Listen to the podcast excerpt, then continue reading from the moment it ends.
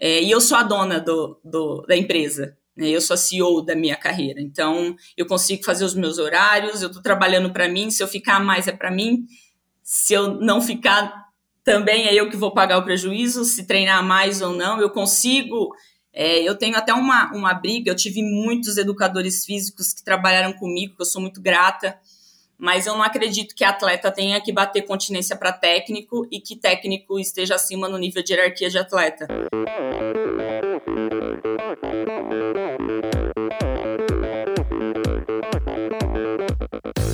Oi, eu sou a Fernanda Keller. Eu sou João Amoedo. Sou Poliana Kimoto. Aqui é o Murilo Fischer. Aqui quem fala é Ronaldo da Costa. Olá, sou Henrique Avancini. E, esse, esse é o Endorfina, Endorfina Podcast. Podcast. Endorfina Podcast. Tamo junto, hein? Sou Michel Bogli e aqui no Endorfina Podcast você conhece as histórias e opiniões de triatletas, corredores, nadadores e ciclistas, profissionais e amadores. Descubra quem são e o que pensam os seres humanos que vivem o esporte e são movidos à endorfina.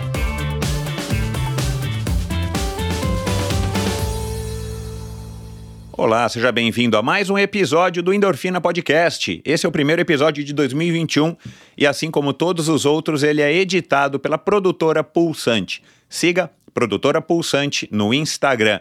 Bom, feliz ano novo para todos vocês, feliz ano novo para você que está aqui agora colado no Endorfina Podcast. No primeiro episódio do ano, um episódio é, fantástico, um episódio que eu já dei até o spoiler na semana passada, né, no último episódio de 2021, com a Jéssica Messali, uma, uma mulher fantástica, uma mulher que, que demonstra a cada dia, a cada obstáculo, que ela é capaz de superar e superar com maestria. E aqui, através dessa conversa, talvez você nunca ouviu a Jéssica Messali da maneira como ela se expôs aqui nessa conversa de mais de duas horas ela é uma mulher que de fato merece ser ouvida e fala muitas verdades, muitas coisas interessantíssimas aqui a respeito do, do para esporte, para desporto, e, e ela é muito pragmática, né? ela é muito direta, ela é muito assertiva. É, já passaram por aqui mulheres também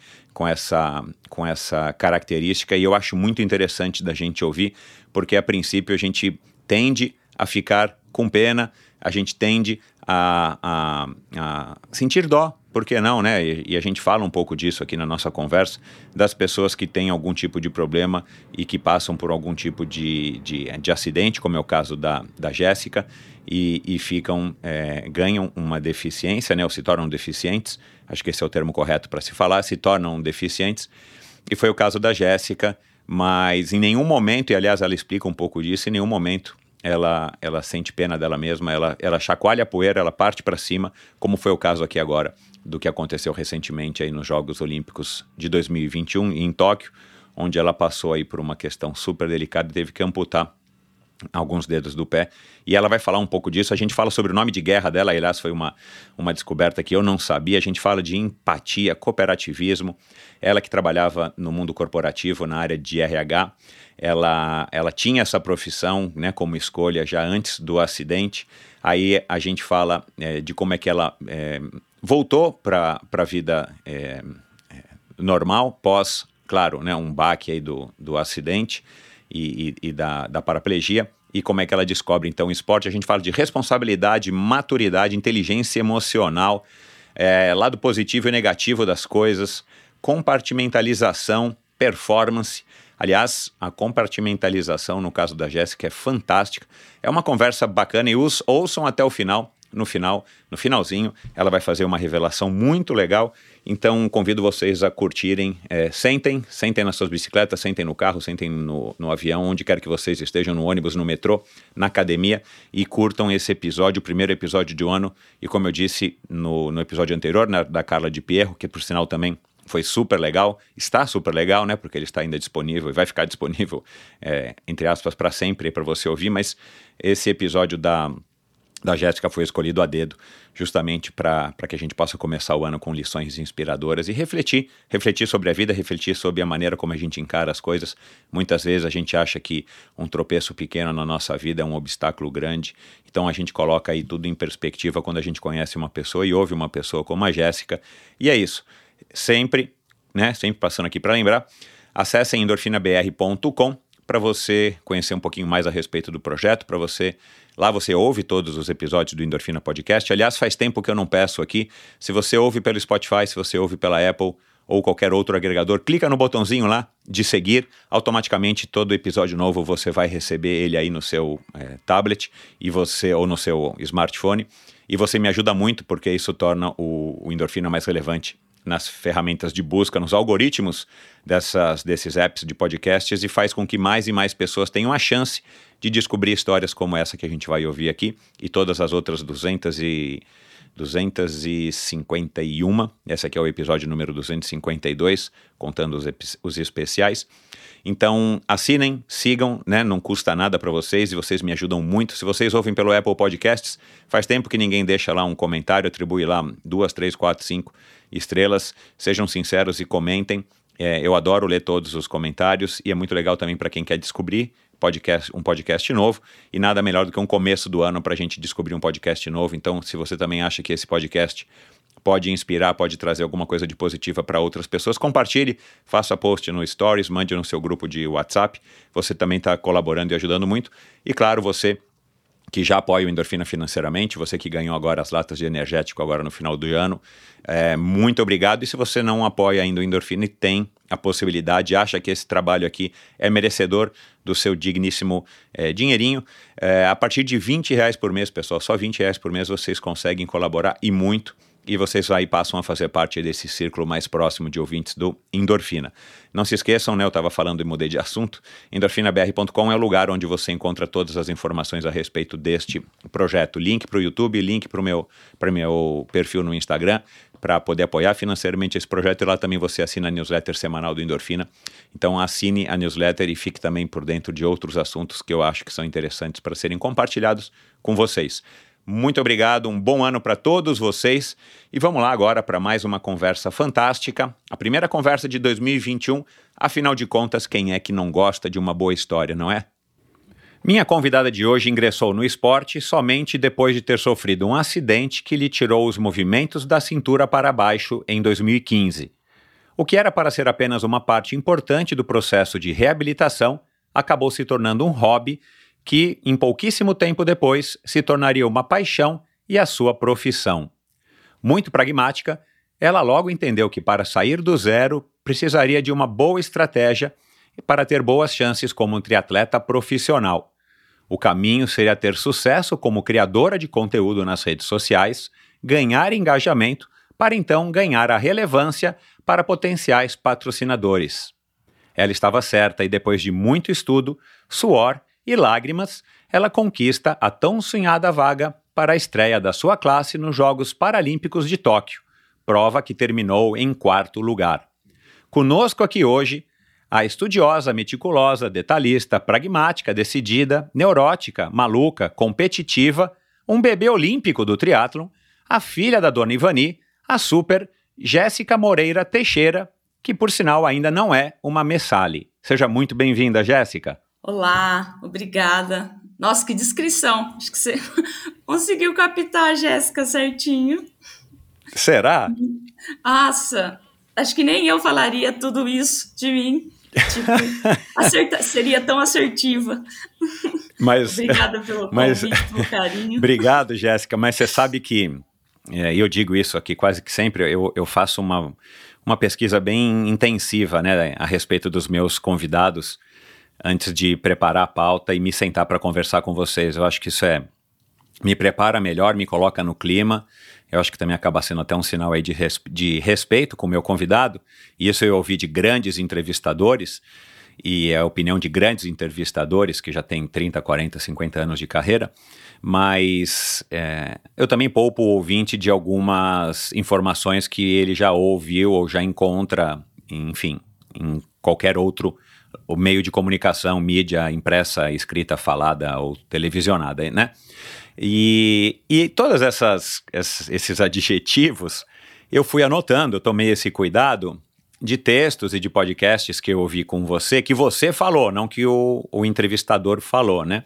Por isso que eu acabei me, me é, tomando essa liberdade de estar tá colocando eles aqui na introdução e queria justamente fazer essa primeira pergunta que você já respondeu, se é verdade isso tudo que eu citei aqui, que em algum momento você citou, ou se isso já mudou, ou alguma dessas características é, já mudou desde que você chegou dos Jogos Olímpicos de Tóquio, que foi, como você também já disse uma vez, um grande divisor de águas na tua vida ou na tua carreira, vida barra carreira. Sim, é interessante que a cada entrevista, né, a gente está num momento, numa fase da vida, é, tanto pessoal como esportiva, profissional, mental, em física, tudo.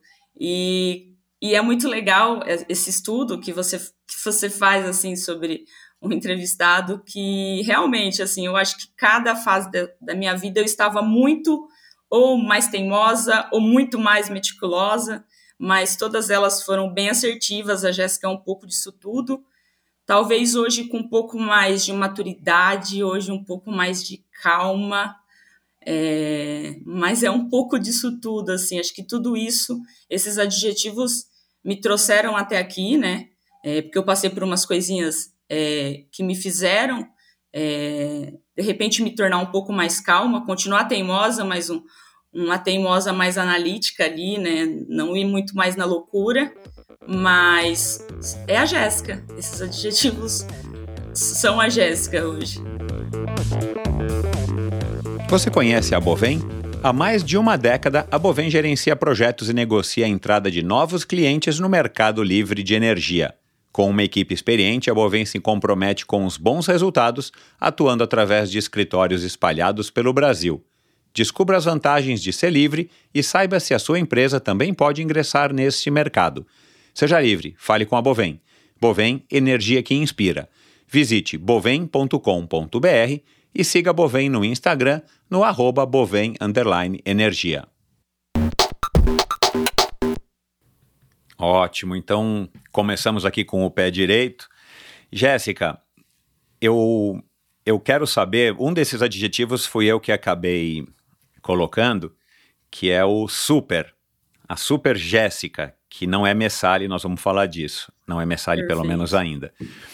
Mas eu vou deixar para o final do episódio é, para você revelar o que que tem no, no teu cereal, desde quando você é criancinha, o que, que a dona Ivani colocava no teu cereal, para você ter adquirido todas essas características e ter se tornado a mulher que você é hoje, atleta principalmente, é, principalmente não, né? A, a mulher, principalmente, e a atleta que você é hoje. Mas eu vou deixar isso para o final, porque esse vai ser o grande segredo aqui desse episódio. Então, o ouvinte vai ter que, ou vai ter que adiantar, ou vai ter que aguardar o final da nossa conversa, que você vai revelar qual que era esse ingrediente secreto talvez uma geleia lá de jabuticaba, ou alguma coisa de jabuticaba, um doce de jabuticaba, ou uma, um, uma compota de jabuticaba geneticamente modificada que ia junto no teu cereal quando você era criança, ou na tua mamadeira ainda, quando você ainda era, é, engatinhava, porque com certeza deu certo.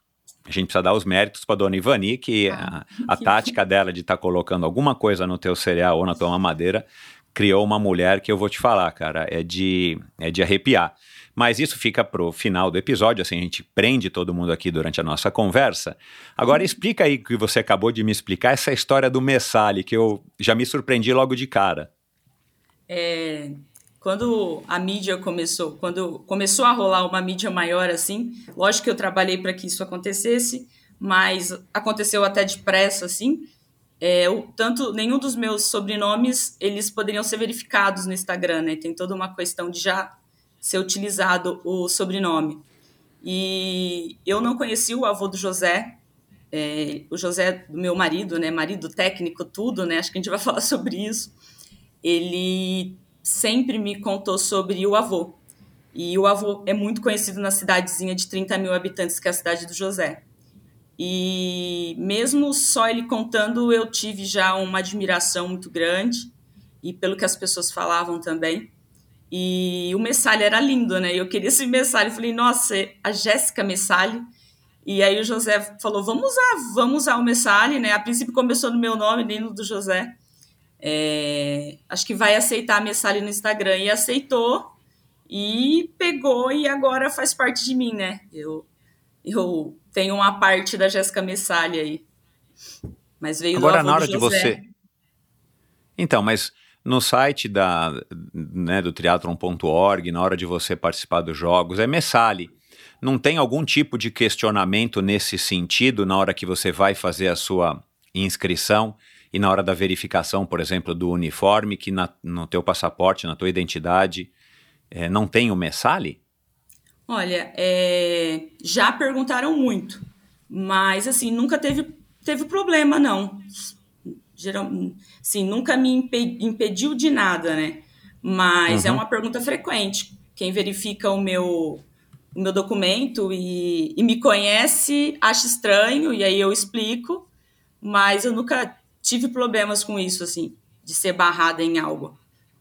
Uhum. Talvez, quem É curioso, né? Porque começar com certeza é uma situação inédita essa história de você usar um nome, entre aspas, né? Um nome de guerra, né? Como um corretor de imóveis, né? Que não sei se você sabe, né, mas eu descobri isso faz pouco tempo. Corretor de imóveis, a hora que entra numa corretora para vender imóveis, né?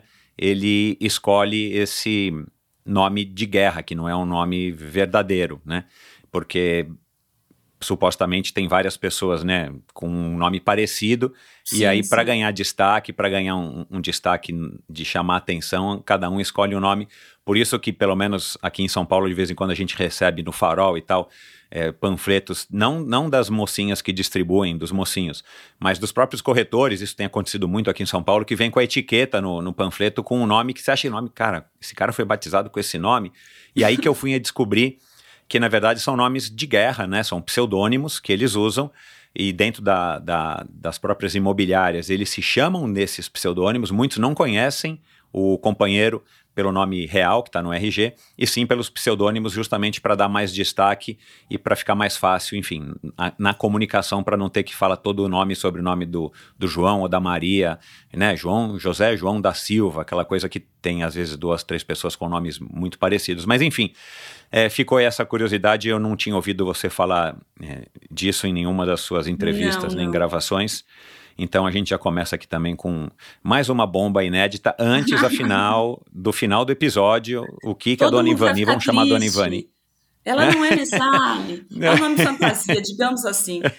Que a Jéssica Isso, Messali é, o nome um- é, uma é PJ, isso aí, é o né? nome fantasia, exatamente, E aí é o isso aí. Messali é o fantasia. Legal.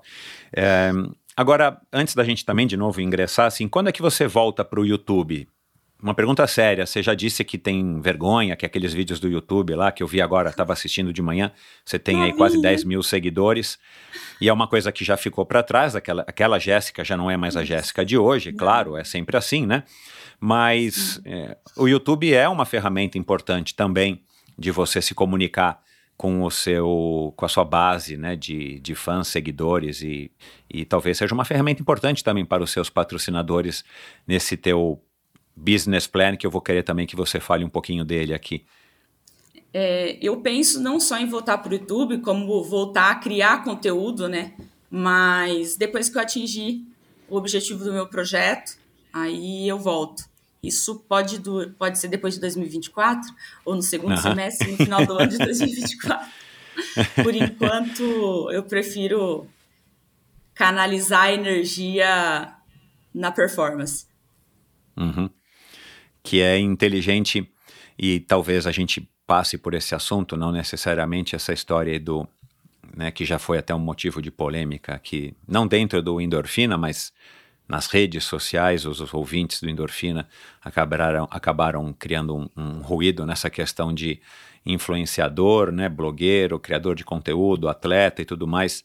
E eu vi que com o próprio Bruno Vicari, você parece que tem uma opinião que é um pouco contra esse essa, essa tendência que eu acho que é mundial, não posso afirmar, mas eu acho que sim, de os influenciadores, pessoas que não, que não rendem no esporte, né?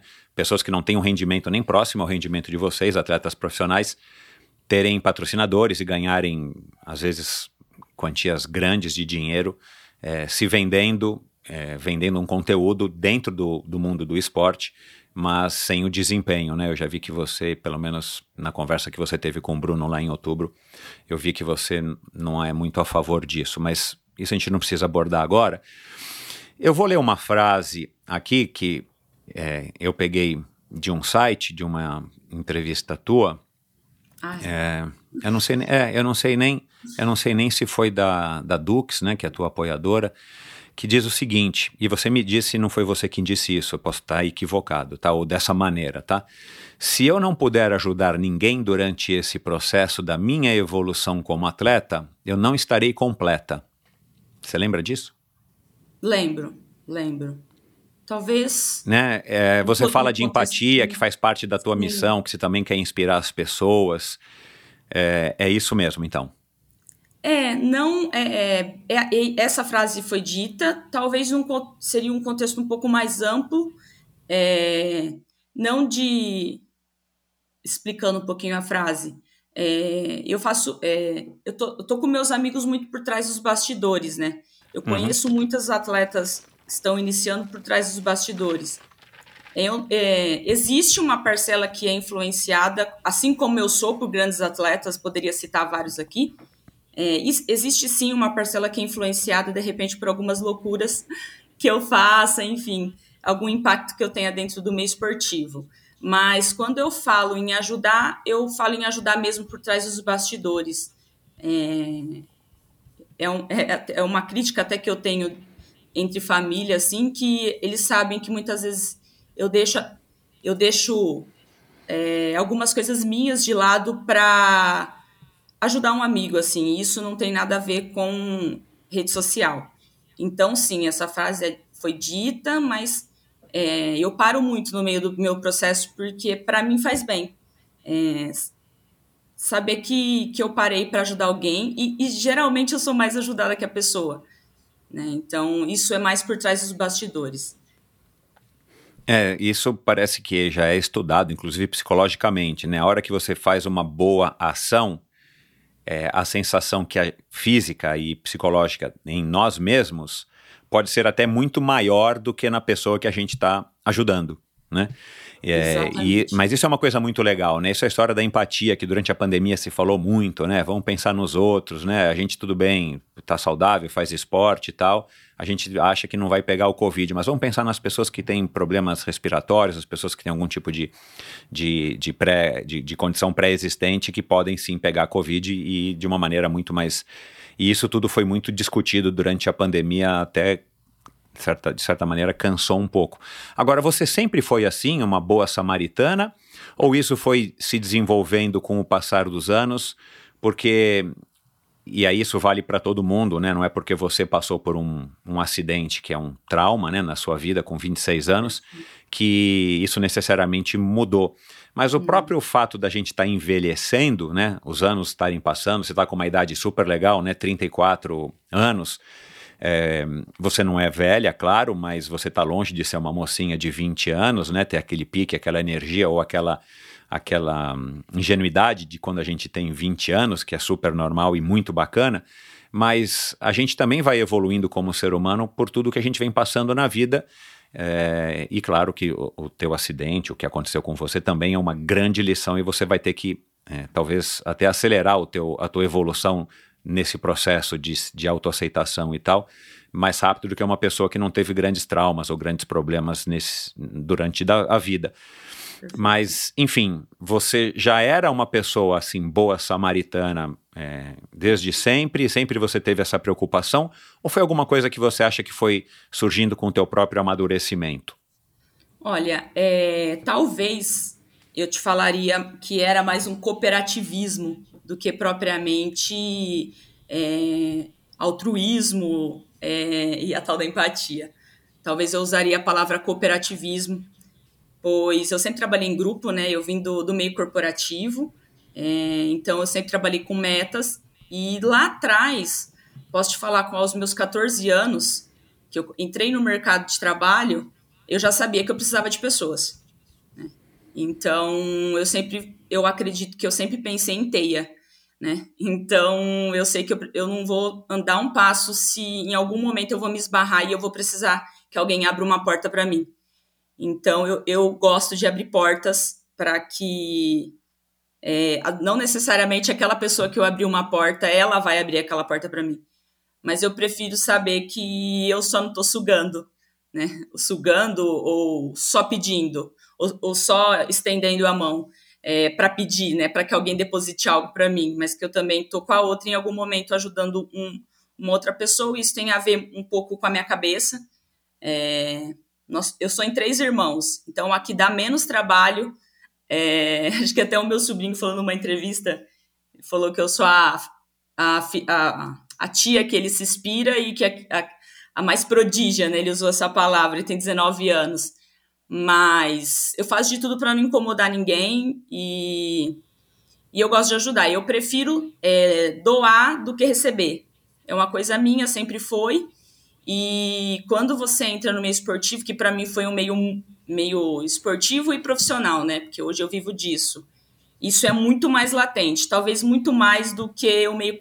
Na realidade, talvez não. Eu sinto que é mais do que o meio corporativo. É, você trabalhar em grupo. É... Eu conseguia trabalhar mais sozinha no meio corporativo. Eu acho que no esporte, por mais que é um esporte individual, às vezes fala, nossa, como assim? Não. Você precisa de pessoas, precisa de grupos. Tanto que eu vejo grandes atletas aí, né? É, que eles chegam em um momento eles têm que treinar em grupo. Eles vão para fora, vão treinar com, com equipes estrangeiras ou até é aqui verdade. no Brasil. Então essa troca é muito importante. Sempre eu eu invento uns campings aqui em casa e convido algum amigo ou amiga para vir treinar. E eu sempre saio muito cheia de conhecimento, muito cheia de novas habilidades. E aí eu, e eu gosto de compartilhar. Então, acho que é, é meio isso, né? Eu acho que desde adolescente eu entendi que eu precisava de pessoas e, e talvez, se a gente for falar de uma boa moça, eu usaria a palavra empatia.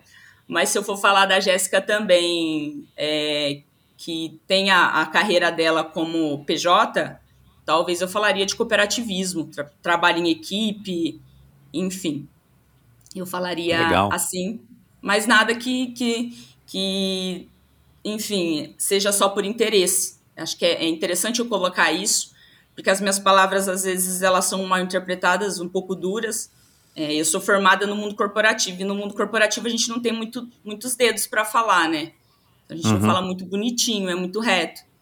Mas não, tem uma, uma questão. Eu fico feliz em ajudar, como você propriamente falou, tem uma substância que nos invade e que nos faz ficar bem e sentir melhor dentro da sociedade. Mas é lógico que eu não, não é, eu não saio assim, ah, vem aqui para dentro da minha casa. Não, tem todo, né, não é todo, porque tem gente que nem compensa você perder tempo. Infelizmente, eu aprendi muito isso. Né? Então, se eu vejo um, uma pessoa, nossa, se eu ajudasse ela nisso, ela ia Olha, que interessante. Então, eu acho que eu sou um pouco analítica. Né? Até para queimar minha energia, é, eu penso com pessoas. Uhum. Uhum. Você. É legal essa reflexão que você fez, e eu, eu pensando aqui enquanto você falava, você veio do mundo, né? Você já estava inserida no mercado de trabalho, você disse que começou a trabalhar aos 14 anos. Foi, foi escolha ou foi necessidade que você começou a trabalhar aos 14? Porque é, muito jovem, né? Você foi jovem aprendiz e tudo mais. Era, era, era vontade do que ou era necessidade? Olha, é, sabe que é, acho que era um pouco de tudo, assim. É, tem uma, uma fase da minha vida ali que eu não trabalho e que eu estudava na usina que meu pai trabalhava. Aí meu pai todo dia almoçava, né? Ele passava na frente da escola para ir para o refeitório. Isso acho que isso eu nunca falei para ninguém. É... Talvez eu, eu tô num momento muito muito nostálgico assim. Acho que você me pegou no momento nostálgico para conversar. eu falei que essa nossa espera aqui valia a pena. Valeria a pena? Sim, eu estava até falando com a minha coach, né? Eu tenho uma coach de performance mental. E e aí eu cheguei a tocar nesse assunto, não assim com, uma, com essa riqueza de detalhes sobre a minha escolha profissional lá atrás. E meu pai todo dia ia almoçar meio de 30, mais ou menos, era o final do meu intervalo da escola, e ele passava na frente do, do portão da escola, e eu tava lá porque ele levava sobremesa para mim, que ele não comia. E eu nunca entendi por que, que uma galera que se arrumava melhor que ele, que não estava sujo de graxa, é, uma galera mais de terno, assim, digamos, almoçava antes e tinha uma refeição um pouco melhor. E aí meu pai sempre me explicava, ah, é a turma do RH. E aí tudo que, que meu pai precisava, quando a gente precisou mudar de casa dentro da usina para uma casa, uma casa melhor, ele falava pra gente, ah, a gente tem, tem que vir a resposta do RH. Tudo era o RH. Então, é. É, eu, eu decidi que eu tinha que ser RH, né? É muito interessante Caramba, isso. Eu nunca tinha muito parado legal, porque cara. É loucura, né? Então, não porque eu queria mandar no meu pai, mas porque a galera do RH mandava em tudo, tudo tava na mão do RH, eu tinha que ser RH. Então, com. Eu nem não era maior, acho que eu tinha 15, 16 anos, todo minhas amigas pediam bolsa, roupa, dinheiro para balada, e eu tenho meu primeiro curso certificado de. É cursinho profissional, mas eu, fiz, eu pedi pro meu pai me pagar um curso profissional de RH. Olha que louco! Tinha 15 anos só. Que legal. E, porque eu já É, queria fazer vê, né, RH. já- Então, mas você vê, né? Eu já tive, tenho uma filha que já passou por essa, por essa idade que você está citando aí, 13, 14, 15 anos e tal. E, e eu, eu te digo pela minha experiência, pelas experiências que eu vejo dos meus, das filhas, dos filhos, dos meus amigos. Não é, não é toda criança que tem isso, todo adolescente que tem isso. Isso já é um sinal que pode ser, e que no teu caso deu certo, que você já tinha um, um, um quesinho a mais ali, né? Um, uma estrelinha a mais ali que, que poderia te iluminar para o seu caminho, né? É, mas enfim, eu, eu perguntei dessa história do trabalho, porque é, vou voltar aqui na, na da sequência ao meu raciocínio que eu anotei aqui. Você já disse também que você escreveu para mim que você era e é, né, o workaholic, porque hoje você é o workaholic do esporte. E em algum outro lugar eu li ou ouvi que você não negava nada lá na empresa que você trabalhava antes do acidente. Você é aquela tipo que pega tudo. Ah, ninguém tá res- resolvendo isso, não, daqui que eu resolvo. Não, então vamos passar para Jéssica, porque no começo é aquela coisa que você é proativa, né? Eu imagino. E aí você começa a falar: "Não, deixa que eu te ajudo". Fala: "Não, deixa que eu resolvo". Aí tem um momento que as pessoas também se, se abusam de você e começam a te passar as tarefas, você vira cabide de tarefa, né? Tudo aí não. Vamos deixar que a Jéssica res- resolve. E, e, e- da maneira como você se descreve como competitiva, dedicada, estudiosa, meu, essa história de fazer relatório pós-prova, né, um debriefing para ver o que, que você acertou, o que, que você. Cara, isso é muito legal. Assim, cara, foram poucas as pessoas que aqui me disseram que faziam isso. E eu posso te Lições citar uma aqui. chama. Cara, o, o Cláudio Castilho, o treinador que era lá do Clube Pinheiros, que treina as melhores maratonistas do Brasil, ele faz isso, que, que inclusive eu descobri faz poucos episódios, que também é treinadora da, da Tatiane Raquel, que foi para Tóquio junto com você correr os 3 mil com obstáculos. Ele faz isso, e ele deixa para fazer isso 24 horas depois. Porque ele falou, no, calor do momento, primeiro que ninguém tá afim de fazer isso. E depois que você ainda está conturbado, seja pela vitória, seja pela derrota, seja pelo sucesso, se- seja pelo fracasso. Mas isso também é uma coisa que eu ouvi de. Não lembro mais de outras pessoas aqui já passaram mega campeões por aqui, hein? Então já é um bom sinal, na minha opinião. Por isso que eu, que eu tô muito, enfim, fico muito surpreso e contente, né, de estar conversando aqui com você, porque eu já vou matar minhas curiosidades e quem sabe aprender alguma coisa aqui. Vou fazer um relatório eh, depois de cada episódio do Endorfina para ver o que, que deu errado. Mas enfim, é, talvez, e você disse que em algum momento também, não lembro aonde, que você é, talvez quisesse é, dar aulas né, em cursos superiores, alguma coisa assim, não é isso? É, é, eu fiz um processo seletivo para dar aula na pós-graduação de uma universidade de Sertãozinho, é, cinco dias antes de capotar o carro, de ficar paraplégica. Era minha meta era ser professora universitária, né? Então eu Uhum. fiz as, as duas graduações, fiz uma pós, aí concluí, concluí meu MBA em gestão estratégica de pessoas na quinta-feira, na terça eu capotei o carro. Então, Uhum. Bom, foi um. É, mas se você tivesse continuado no mundo corporativo, né, e o se não existe, ninguém sabe o que, que teria acontecido, mas eu arrisco dizer que você já estaria num alto cargo, no mínimo, de direção ou de vice-presidência, se fosse hoje, com esse Olha. nível de intensidade e competitividade que você tem. Não é. E aí, eu, por isso que eu quero, eu quero, quero concluir Ou aqui o meu morta, raciocínio né? para Olha, ouvir olha você. que forte, olha que forte, ou morta.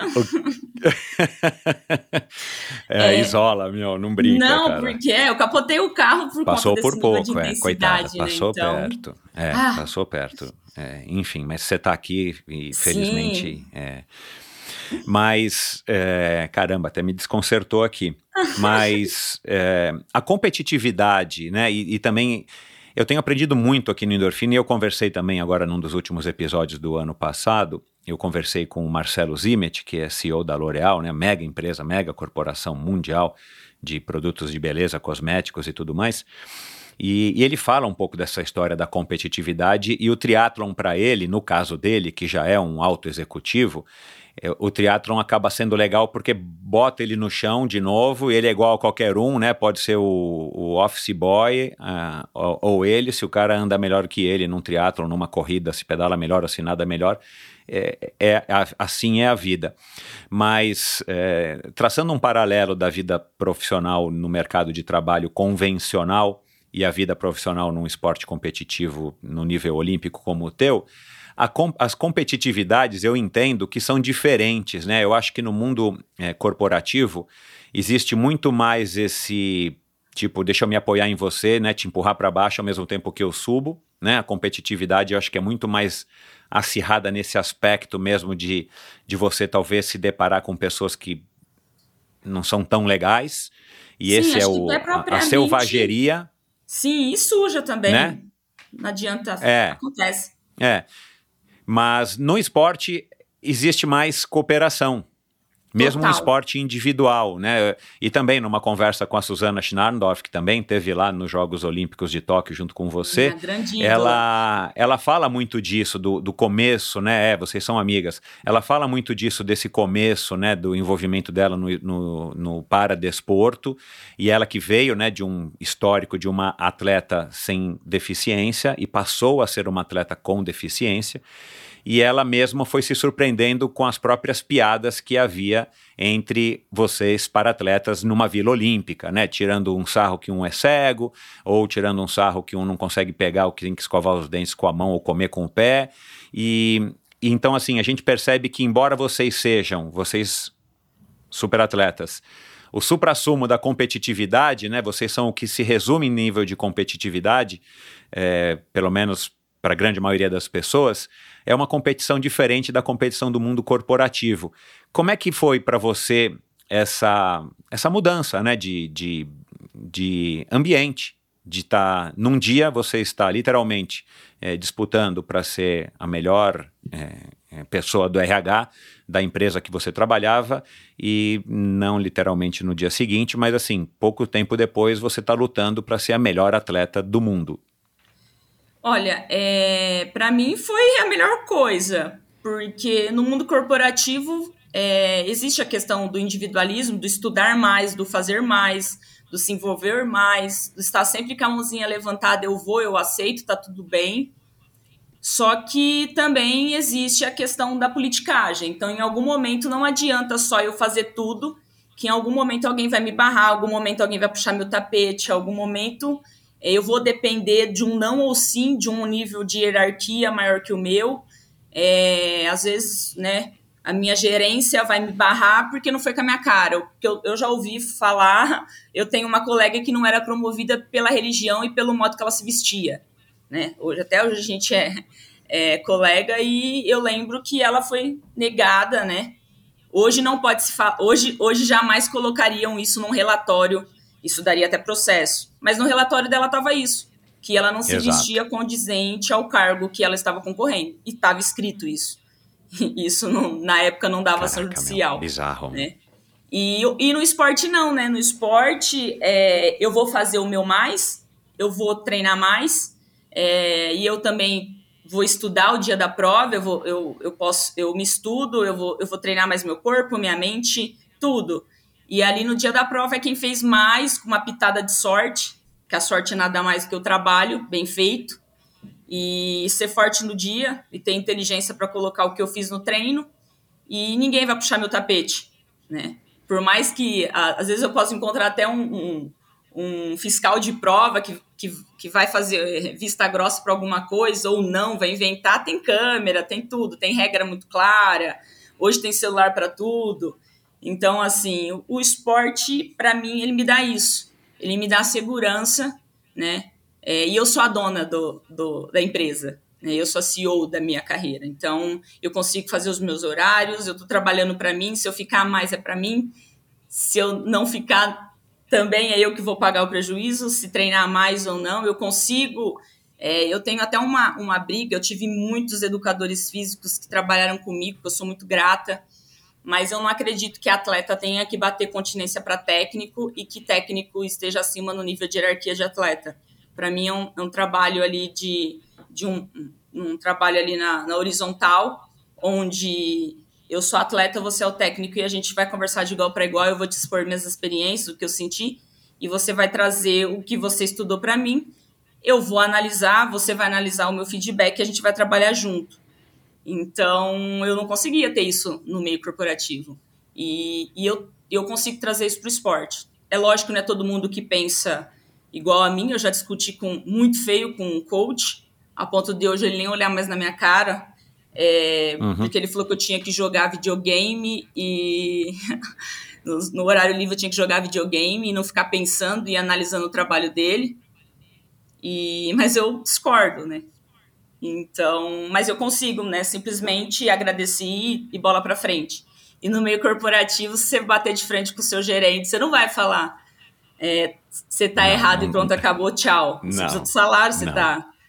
Você tá é. na empresa, então, você vai bater continência, vai ficar quieto e vai ficar engolindo aquilo. Sim.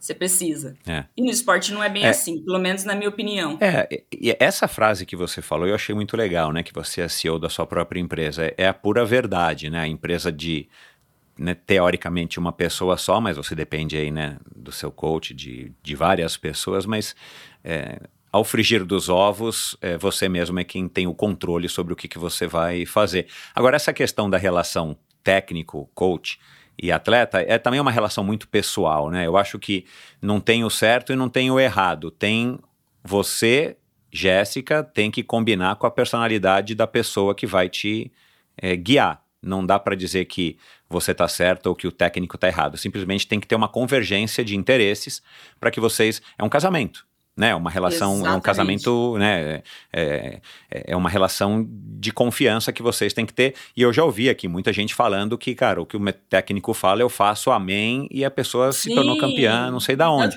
Mas tem que casar com a personalidade, né? Tem que ser uma pessoa que, tipo, olha, eu não quero nem discutir. É para fazer três horas, eu vou fazer três horas. É para fazer 200 Sim. watts, eu vou fazer 200 watts. e também dá certo. A gente sim, percebe, sim. principalmente na, na, na, na escola um, é, do leste europeu, é, que, que, é, que né, pelo menos na época onde havia uma divisão muito mais forte, a gente percebe que ainda são muitas as pessoas que vêm dessa escola, tipo, é uma escola militar, né? Você abaixa a cabeça, bate continência, o técnico manda, você obedece e muitas vezes você atinge o sucesso. Mas eu não sei se existe alguma pesquisa, acredito que não, nesse sentido, mas eu acho que não existe nenhuma prova estatística ou estudada que diga isso. Se você é uma pessoa que abaixa a cabeça e só cumpre regras, você vai ter. É, tem mais pessoas de sucesso assim, em termos olímpicos, do que pessoas que contestam, não no sentido de contestar, mas que querem entender e discutir e participar. Afinal de contas, é você quem está lá, né? Você é um. É, é, é o objeto de estudo, isso... né? Isso está muito ligado. Para mim, a primeira coisa que é interessante saber, na minha opinião, lógico, é o autoconhecimento. Então, qual o seu perfil? Eu sei exatamente o meu perfil, eu já fiz várias análises do meu perfil. Ele vem se mudando, vem mudando nos últimos vem anos. Mudando. Uhum. Mas o valor, aquela coisa, ela permanece inata e intacta. É, então, por exemplo, eu não sou um perfil, é, tanto que eu queria ir para a questão universitária, justamente porque dentro da minha sala de aula eu seria líder. É, então, assim, eu, eu acho que o autoconhecimento. Eu tenho colegas atletas que, quando eu falo, oh, vamos fazer um pouquinho a mais, que mandou dar 10, eu tô bem, eu vou dar, eu vou, vou dar 15 tiros. Não, meu técnico falou que descanso também é treino. Então, assim, é, tem muitas, ok, eu concordo, tem atletas que chegaram, tem auge obedecendo e, né, seguindo uma doutrina, só que tem atletas também que usa disso, o meu técnico mandou para autossabotamento, para mim isso ficar claro, né? Sim. É, aí você pega uma, um coach conservador com um atleta que, que também às vezes é conservador com o corpo em, em atingir o extremo. Enfim, eu também não julgo, mas a, o perfil da Jéssica Messali não seria trabalhar com coach paternalista, autoritário, nada no qual eu tivesse que ouvir e ele não aceitasse um feedback. Tanto que hoje eu montei a minha equipe para que ela me ouvisse, ouvisse assim e eu tivesse. É, eu, eu, na realidade, eu tomasse as decisões. Porque é o meu perfil. Eu, eu trabalho feliz assim, eu dou resultado assim. Então, acho que quando o atleta se conhece, ele sabe o perfil dele. O meu marido, por exemplo, tem um perfil super de é, executar. Ele não gosta de resolver pepino, ele não gosta de estar à frente, por mais que ele é meu head coach, olha que interessante. E, e ele não tem esse perfil. Eu acho que é por isso que a gente vai fazer oito anos junto. Porque ele, eu sou autoritária, eu sou dominadora, eu preciso estar ali. É, tudo, a última palavra tem que ser a minha. Então, dá certo por isso. E esse é o meu perfil. Eu já uhum. tentei trabalhar com coach no qual, até no início da carreira, eu falei assim: acho que esse meu perfil não vai dar certo pro esporte, porque acho que o de esporte ele tem que ouvir, tem que bater continência. Eu até tentei, tá? Só que eu, eu quase entrei numa depressão profunda, num surto. E eu fui me conhecendo que dava para trazer a minha personalidade, os meus valores e ser eu dentro do esporte. E ia dar, eu ia ter sucesso. E eu conheço muitos atletas assim. Enfim, eu acho que é a, o segredo é o autoconhecimento mesmo. Você saber qual é o seu perfil, o que, que vai dar resultado para você. E o meu é esse: é tá ali no controle.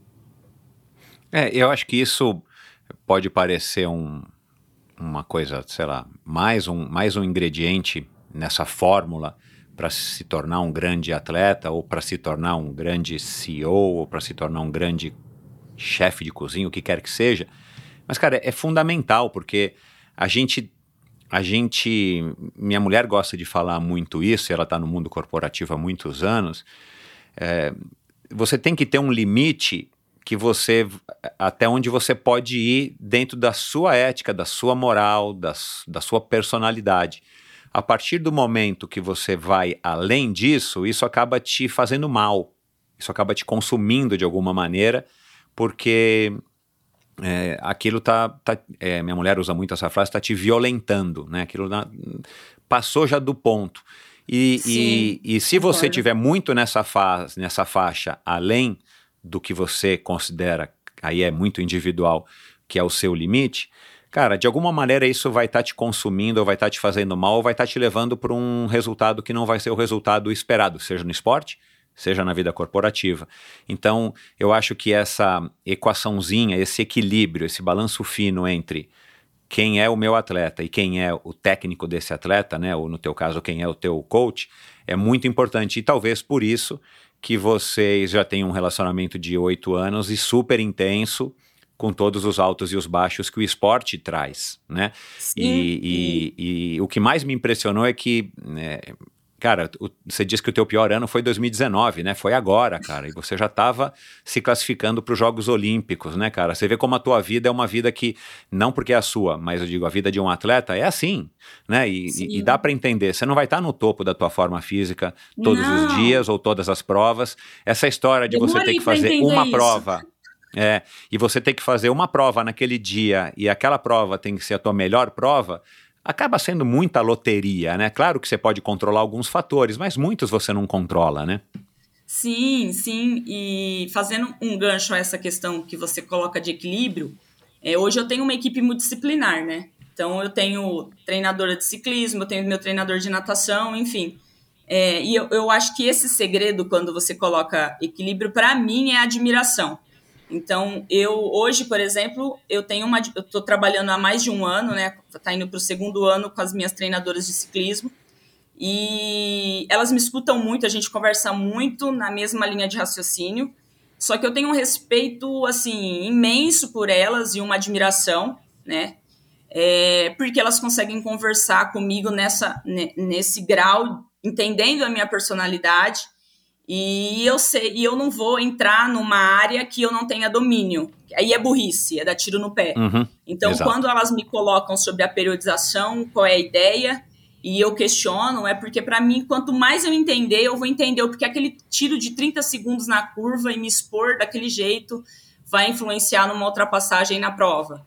Então, eu acho que é, é esse, esse questionamento excessivo de eu entender, até porque eu sou um, eu, na minha opinião, sou um bebê do triatlon, eu nem tô longe, assim, de, de, de atingir a minha performance física, eu não atingi ainda, falta um chão aí, um tempo, então eu preciso entender o máximo possível mentalmente, porque para o físico leva tempo e para o mental eu posso ir aprendendo, eu consigo fazer meu tempo.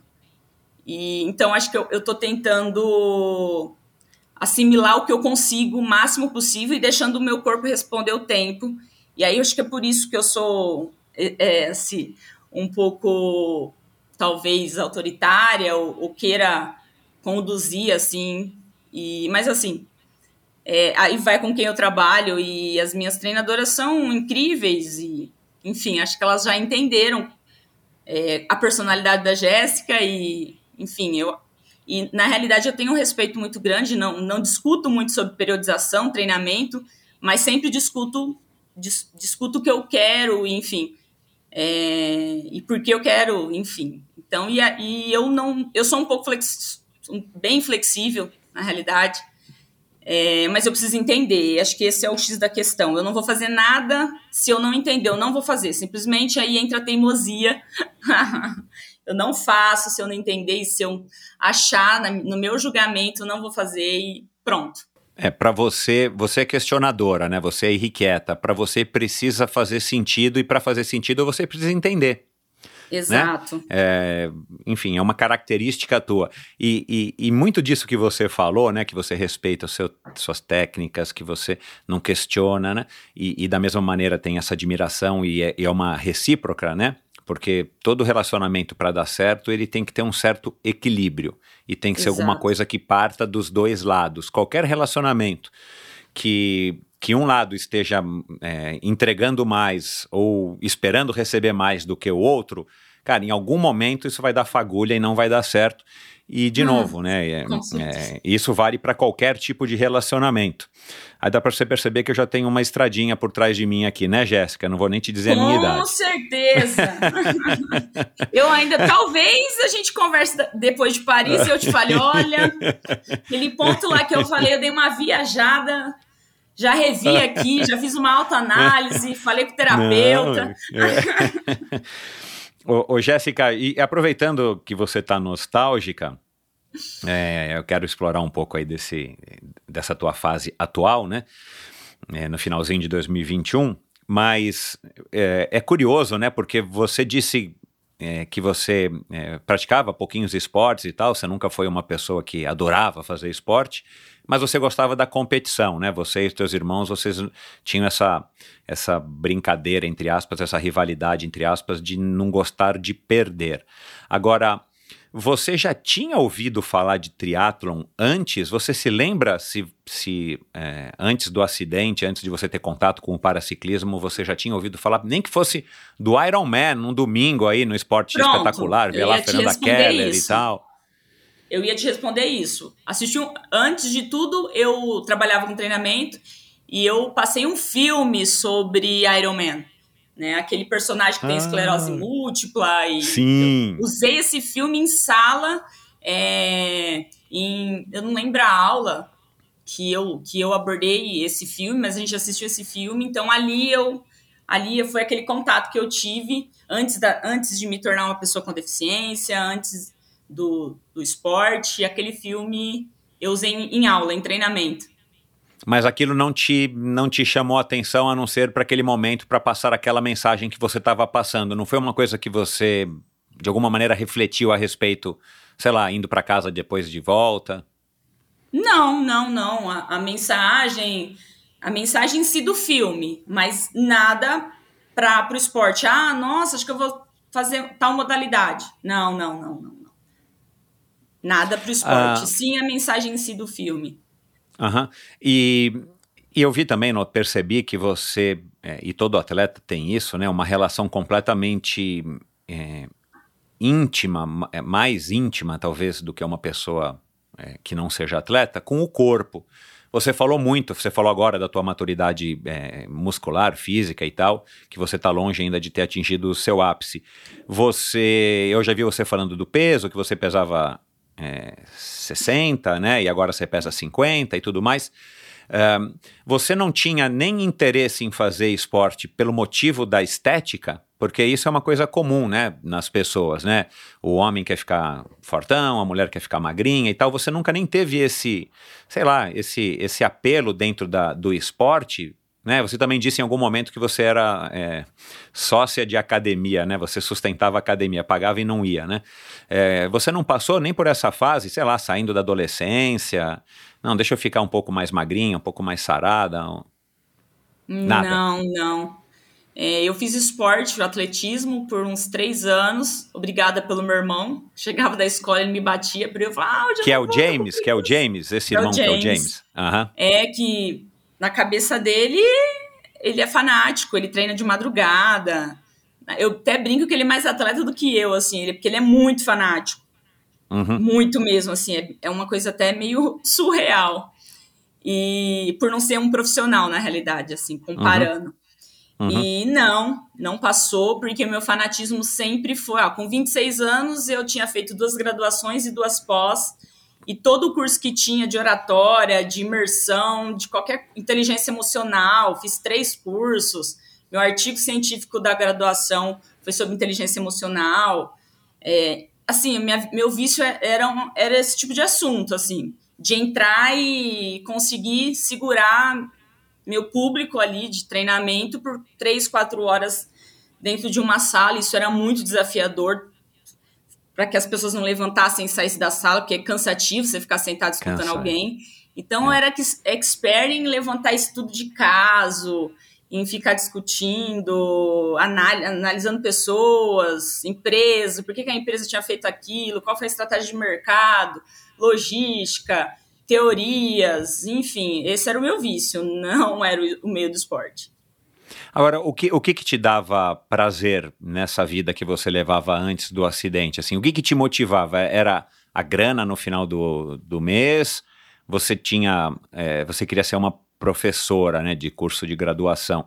Mas o que que é, o que que te dava esse barato de você ser tão workaholic e dedicada num, na área do RH? Deve ter sido então essa influência psicológica aí nessa, nessa pseudo regressão que a gente fez aqui agora no começo da conversa? Olha, é, eu, eu, sempre, eu sempre trabalhei com projetos, é um negócio muito louco, eu não sei o porquê, mas eu sempre fiz as coisas pensando numa metinha, assim, sempre tinha uma meta.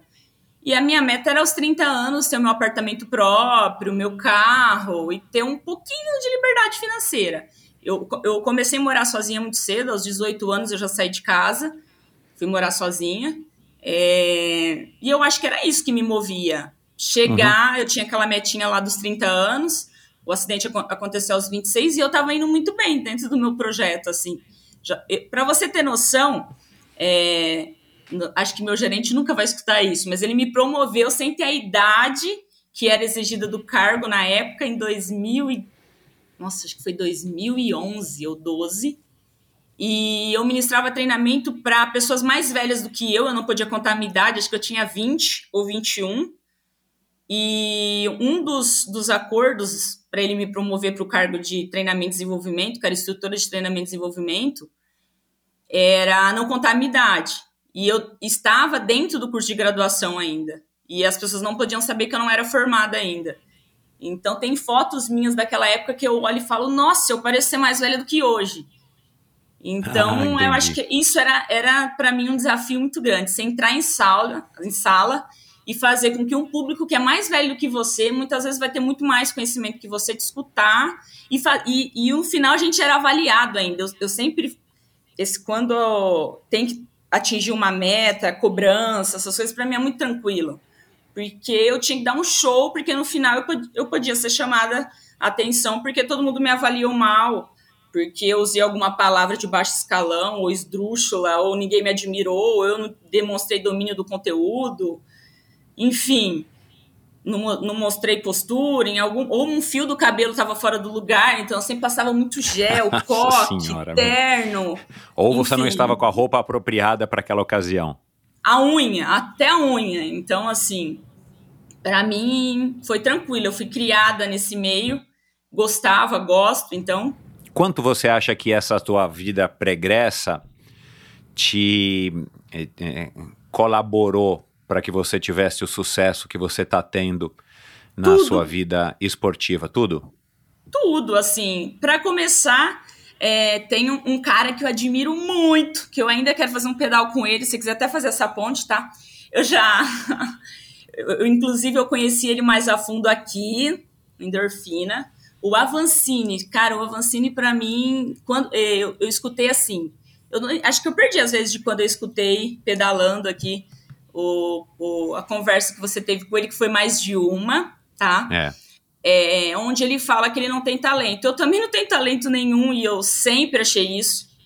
O meu talento, eu tenho um talento que é escrever um projeto e trabalhar em cima dele, seja qual for. Eu tenho, eu, de repente eu seja obcecada por bater meta. Talvez esse seja o meu talento. É, Eu gosto de desenhar uma coisa e concluir ela. E eu sei que vai aparecer obstáculos no caminho, tá tudo bem, a gente coloca isso como situação, situações adversas. Então, talvez esse seja o meu talento. Mas talento para o esporte, nem nadar eu sabia quando entrei no triatlo. É, acima do peso. Quando eu sofri o acidente, eu pesava mais de 80 quilos. Então, talento para o triatlo ou para o esporte eu não tenho, assim. Acho que eu tenho muito trabalho. Então, quando ele fala isso, que ele, ele foi tentar lá fora e, e falaram que ele. Quantas vezes riram da minha cara quando eu falei que eu ia dar certo no triatlo? Mas, nossa! E eu escutei muito: ah, o Brasil não tem dinheiro para o esporte. Para o triatlo, então. Então, assim. E aí, quanto mais falavam, mais mexia comigo, mais eu queria. Então, talvez esse seja meu talento. Desafiar o, o, o improvável, assim, o que todo mundo falou que não ia dar certo. E ainda tem muito que eu quero conquistar e que eu quero fazer. Então, acho que é isso, assim. Você, aliás, só abrindo um parênteses, o, eu vou te fazer a ponte com a Vancini, sim, sem problema nenhum. Assim que a gente desligar, pode deixar. E, e quem falou muito disso, você falando agora me lembrou, até porque eu imagino que você tenha uma relação mais próxima com ele, foi o Armando Barcelos, no episódio 2 do Endorfina. Assim, e, e eu também me surpreendi, porque o Barcelos foi um dos meus rivais na época que a gente competia juntos. E, e, e ele tinha mais ou menos a mesma estatura, o mesmo porte que eu, nós não somos pequenos nem leves, mas é, ele sempre ganhava de mim no sprint, é, nas provas. E a gente era sempre muito parelho e na corrida ele era um pouquinho melhor, mas às vezes eu conseguia enganar ele um pouquinho, e, mas eu perdia sempre no sprint. E aí ele vira aqui para mim e diz, cara, eu não tinha, não tenho talento nenhum. Tudo que eu conquistei foi a base de suor mesmo. E eu também não tenho talento nenhum, mas eu tenho muita, tive muita dedicação. E aí, eu, aí na hora eu falei assim, caramba, meu, então ele era mais dedicado do que eu, porque mais ou menos com o mesmo corpo, com o mesmo peso, com a mesma altura, ele ganhava de mim nos sprints, né? Ou ele tinha mais vontade de ganhar, talvez até, do que eu. Mas houve depois do, do Armando, que é muito, muito bacana. Agora, é, é legal ouvir você falar aí, fazer essa, fazer essa reflexão. Você anota de fato no papel, assim? Tipo, você traça um plano, sei lá, você senta também com o José e vocês bolam alguma coisa, nem que seja na vida pessoal, assim, olha, então daqui a X tempo nós vamos, né, você disse que vendeu o carro, não sei se você já comprou um carro novo, não, daqui a X meses a gente vai comprar um carro, o que, que a gente vai fazer para comprar o carro? A gente precisa economizar X por mês, pô, né? Você faz isso de uma maneira mesmo física ou tá tudo aí no seu, no seu HD interno? Olha, eu só não faço como eu sou a maluca do caderno. Eu tenho um caderno lá de. Deixa eu ver. Que 2016, quando eu nem entrei no triatlo, tem caderno para tudo, vida pessoal, tem coisas escritas. É, uma coisa do que a minha coach fala é que quando a gente escreve, a gente assume mais compromisso, é igual contrato, né? Muito mais. Então, isso todo, todos os coaches que eu tive é, de preparação mental, a gente sempre, eles sempre admiraram isso porque eu sempre quis escrever. Então, na minha geladeira tem sempre algo escrito. É, eu desenhei todo o cronograma de Tóquio quando faltava 12 semanas de, de fazer na Uau. Folha Sulfite, eu e meu marido, então a gente arriscando com X, assim. Então, eu sou a louca do contrato. Eu gosto, e eu gosto de assumir compromisso. Eu gosto de falar em voz alta, porque isso, quem está ao meu redor vai acabar me cobrando quando eu, eu deslizar. Então, sim, eu anoto e muito, muito, muito. Tem coisas anotadas que eu dou risada. Dou risada mesmo, porque. Nossa, eu falei, gente, por que, que eu anotei isso? E, anotei, e consegui. E é legal anotar, porque hoje eu leio, Exato. por exemplo. Sabe, sim, sabia que um dos meus grandes sonhos, olha que coisa, era treinar no Comitê Paralímpico? Porque eu a Suzana é uma inspiração muito grande para mim, né? Você entrevistou ela e a Su foi uma das minhas incentivadoras de entrar no esporte, né? E eu lembro que eu anot... que eu vi ela treinar no Comitê Paralímpico, que hoje é considerado o maior centro de treinamento da América Latina e um dos três do mundo. E oh, nossa, que sonho! Pensou treinar lá, que irado! E hoje a, o comitê tem as portas abertas, eu estou sempre lá, sempre que eu preciso. E, e, e, sempre treinar lá me causa essa nostalgia, assim. Eu acho que eu sempre tento resgatar isso. Até quando eu tive meu primeiro almoço presencial com a Suzana, só no terceiro encontro eu fui contar para ela que eu quase passei mal, assim. Não consegui comer porque eu fiquei nervosa. Voz trêmula, Caramba, mão trêmula. não sabia que era assim, que legal. Não, é uma admiração, assim, porque ela me fez chorar a reportagem que eu assisti. E ela é muito. Ela é muito especial, assim, ela é muito diferenciada. E eu falo para ela, eu chamo ela de ídola, de tanto que eu chamo ela de ídola, ela começou a me chamar de ídola. E, e até hoje eu falo para ela, olha, você nunca, eu nunca vou conseguir ser só sua amiga, eu sempre vou ser uma fãzinha, assim. Sempre, sempre, sempre. Então, você Que sempre vai ver legal, o Titi cara. Etano. Ela foi a única atleta que eu quis conversar na época, no pré-tóquio agora. E ela, a gente sempre fazia uma piada da situação, brincava, nunca com vitimismo. E ela foi a única atleta que eu, que eu conversei, assim. Agora, nessa preparação que foi um pouco atípica para Tóquio, não foi o que eu imaginei. E a Suzana super me entendeu, assim, até depois de Tóquio. Então, acho que é por isso que eu sou tão admiradora dela e acho que eu escolhi exatamente o, o ídolo que eu escolhi lá atrás é o que ela é. Que legal, e a admiração é recíproca, tenho certeza, até porque ela disse isso aqui. O, você sempre teve essa cabeça assim? Aí eu fico pensando, né? é, caramba, é, você fala tanto de preparação mental, né? De coach de performance mental, dá a impressão que você não precisaria, porque a impressão que eu tenho, não te conheço, estou tentando te conhecer aqui, é que você tem uma cabeça, meu, espetacular. Claro, você é, ser, você é um ser humano e você tem mil falhas, com certeza, você tem mil deficiências. Mas é, essa cabeça também é uma cabeça mais, vamos dizer assim, mais recente?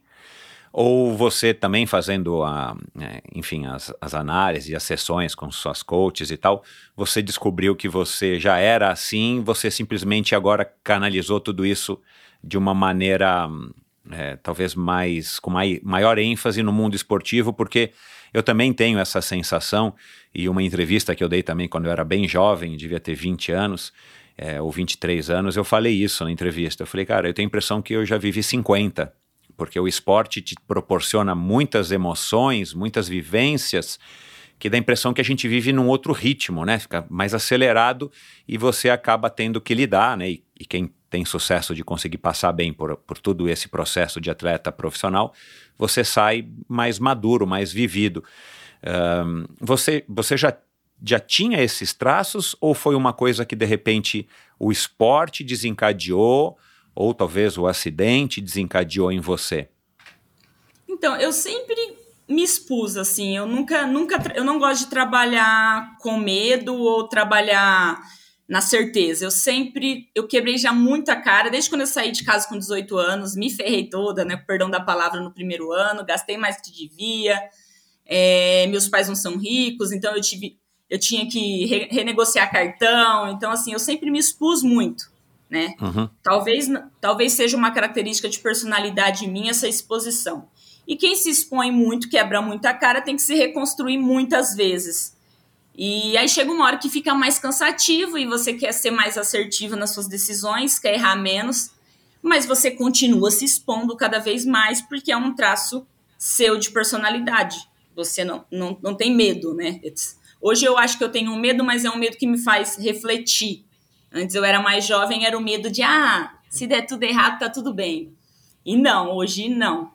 Hoje eu penso, mas eu me exponho. Não, não, não, não, não sou medrosa, não tenho medo que me paralisa, e sim que me faz a reflexão. Eu acho que sempre foi meu isso, essa exposição, sim. É, e a questão da cabeça, eu acho que é porque eu sempre gostei da. Eu gostava da área de recursos humanos, né? Como eu te falei. É, o que me chamou a atenção para ir não era nada por pessoas, para estudar pessoas, era por conta desse único detalhe, que era, era a galera que se vestia melhor e almoçar antes do meu pai, porque que meu pai tinha que esperar para eles almoçarem. E, e aí, quando você entra na área de recursos humanos, você lida com pessoas. E para lidar com pessoas, você tem que ler muito, né? Até porque você vai lidar com diversos tipos de personalidade. Quando a sua é muito forte, complica mais a situação. Então, e meu artigo científico foi de inteligência emocional. É, eu costumo dizer na minha. Eu tenho uma palestrinha que eu ministro em algumas empresas que é como se eu tivesse vivido por alguns anos, ali até os meus 26 anos, um pouco na teoria, então eu li muito sobre inteligência emocional, o poder da mente, o poder de, de pensar positivo, mas o, o poder de quando está doendo, sofrer a dor para que essa dor vire realmente um aprendizado, porque você não aprende do dia para noite, você tem que viver aquilo, tem que doer real. Então, assim, eu sou bem intensa. Então, quando eu tô feliz, eu tô muito feliz, mas quando eu tô deprê, eu tô bem deprê, eu fico bem mal, porque eu quero viver e entender o que tá acontecendo. Por isso, talvez em uma entrevista 2019, eu entrevista, uh, o entrevistador tenha, tenha ficado assustado, porque eu falei que foi o pior ano e ele esperava que eu falasse que era o melhor ano, porque eu tinha tido vários títulos, mas eu estava vivendo um momento bem triste, que tinha sido mundial, então eu estava realmente vivendo aquele, aquele mundial da Suíça, vivo ele sempre vivo ele, revivo ele.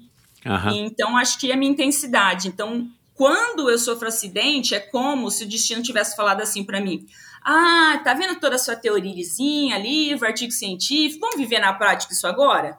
Vamos ver se aprendeu tudo? É como se eu tivesse feito um curso e agora eu tivesse ido para a realidade sem ninguém.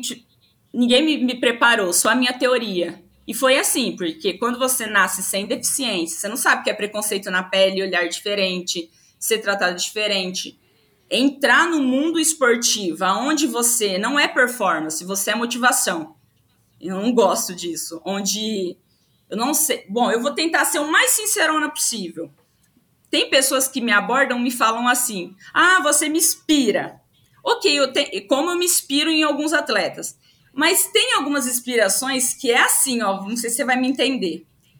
Você rala, tá machucado, ficou paraplética, perdeu oito dedos, treina que nem uma louca, e a minha vida, quer dizer, sua vida tá toda ferrada. E a minha é linda. Então, assim, você me motiva. Por que, que eu vou chorar se eu só tô com uma dor de cabeça? Então, quando esse tipo de inspiração é um pouco irritante para mim, é como se, pô, sua vida tá toda ferrada e você tá fazendo, e eu só tô com uma dorzinha de cabeça e tô reclamando. Então, quando, esse tipo de inspiração me irrita, quando as pessoas usam esse ícone motivacional do, do para dispor como motivação, é irritante para mim, porque eu sei o que é o outro lado. Eu não nasci com deficiência. Então, eu sei hoje o que é uma palavrinha preconceituosa. Porque eu sei, porque eu já falei, né? Então, talvez quanto mais eu, eu tenha evoluído, mais um pouco fechado eu tenha ficado e por conta disso, assim, pra não, não sair xingando todo mundo, porque tem isso, né? Acho que você vai entender o que eu quis dizer, não sei se quem ouviu vai, vai entender. Bom, eu entendi direitinho e achei super legal, porque a verdade é isso mesmo, né? A hora que você coloca em perspectiva é isso né? Ah, você me inspira, minha vida tá ótima, por que, que eu vou reclamar se a tua tá, né? Uma um e, e, e você tá feliz e, e, curtindo. Cara, legal demais essa perspectiva, legal demais. Você e aí, o meu, acha... meu grande, a minha grande batalha é, eu até falo isso agora no último vídeo que eu gravei para Dux, é ser respeitada como um atleta sem deficiência, né, em questão de performance. Então, eu não quero ser vista como vítima, como coitadinha. Você vai ver, você não vai ver nenhuma postagem minha deprê. Ah, hoje eu acordei com uma dor neurológica. Hoje eu acordei com uma dor fantasma. Hoje a minha deficiência me impediu de fazer tal treino. O que acontece? muito, né? E é muito horrível você ter uma mente tão ativa, acho que você vai perceber, tão acelerada e muitas eu até gaguejo um pouco para falar porque isso para mim hoje é o que eu mais trabalho mentalmente. O meu corpo não responde à minha cabeça. Não responde. Isso para mim é o mais frustrante, porque o meu corpo não consegue executar tudo que a minha mente manda. E antes conseguia, e hoje não. Então é um processo de reconstrução diário. Não minha cabeça manda fazer isso, isso, isso. Às vezes eu até planejo, chegou na metade, o meu corpo não, não responde. responde. E eu iniciei uma amizade agora que é um pouco atípica com a campeã mundial, que é a Lauren. E aí, conversando com ela, assim, no pouco inglês que eu falo, mas mais traduzido pelo marido, a gente, eu percebi que ela é igualzinha, assim. Ela. O corpo. Ela tem uma mente de uma atleta olímpica, que treinava mais de 30 horas na semana. E ela acabou, inclusive, de queimar os dedos parecido comigo, tá com risco de três amputações porque o corpo dela simplesmente não responde à atleta olímpica. O, a mente dela sempre vai ser de uma atleta, atleta olímpica que treinava mais de 30 horas na semana. E agora o corpo dela não pode mais treinar 30 horas na semana, porque a gente só usa braço. Então, acho que esse hoje, você não me perguntou isso, mas se você me perguntasse o que é mais difícil hoje, eu falaria que é fazer com que o meu corpo. Fazer não, mas é lidar, não tem o que eu fazer. Eu tenho que lidar. Está aqui na minha mão, é o que tem né, agora e é isso que eu tenho que lidar. Hoje é a parte mais difícil. Talvez por isso eu tente me entender tão mentalmente para que essa conversa seja a mais íntima possível entre o meu corpo e a minha mente. Aí a gente volta àquele assunto da parceria, né? Assim, você tem que respeitar o seu corpo, entender as suas limitações, e todo mundo tem limitações, não é você porque você não, não, não tem sensibilidade da cintura para baixo, né? Isso acontece com todo mundo, né? Exato. É, e ao mesmo tempo você tem que saber lidar com isso e fazer a limonada para que você tenha o melhor desempenho possível. E daí isso, que, né, é, que, que, que, venha também a minha admiração, e acredito que a sua também, é, pela Suzana, porque a Suzana ainda está é, é, é, mudando de classe, né? Porque ela está ficando ca cada vez com mais limitações ou com limitações maiores, né? Para você ver como a cabeça dela, né, e é uma super atleta de fato, é uma super mulher, porque ela tem que lidar, ela não sabe como é que ela vai acordar amanhã, sabendo se ela, é, se ela vai conseguir realizar o treino que estava prescrito, porque amanhã é um outro dia e, e a doença dela pode ter evoluído mais um degrauzinho, quer dizer, é, a gente só consegue talvez fazer ideia, né, pelo menos eu só consigo fazer ideia de como que isso deve ser frustrante, porque de novo, aquilo que a gente está falando, né, vocês são o supra-sumo do desempenho do, do, do, do, que todo mundo gostaria de ser. Eu vejo o atleta muito como essa questão mesmo de, de, de, de super humanos, por isso que eu brinquei que você é uma super, né?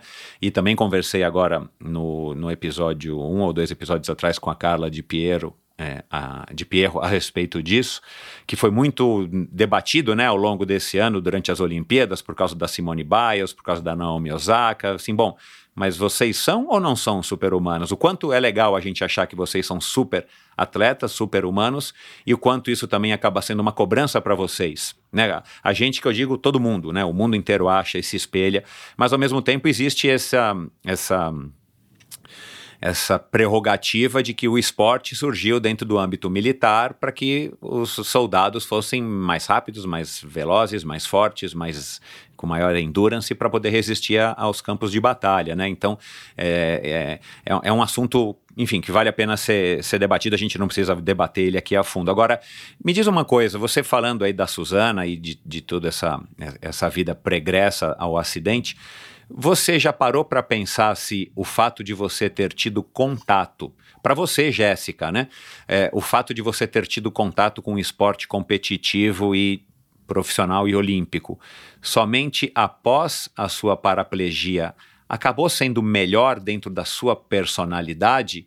Ou você hoje, se você tivesse, né, entre aspas, numa situação similar, similar à da Suzana, que já havia sido uma super atleta e de repente você está tendo que lidar com uma, com uma realidade onde o seu tempo não é mais aquele, onde a sua velocidade não é mais aquela, onde o seu limiar não é mais aquele, e você está tendo que que lidar com essa realidade, né?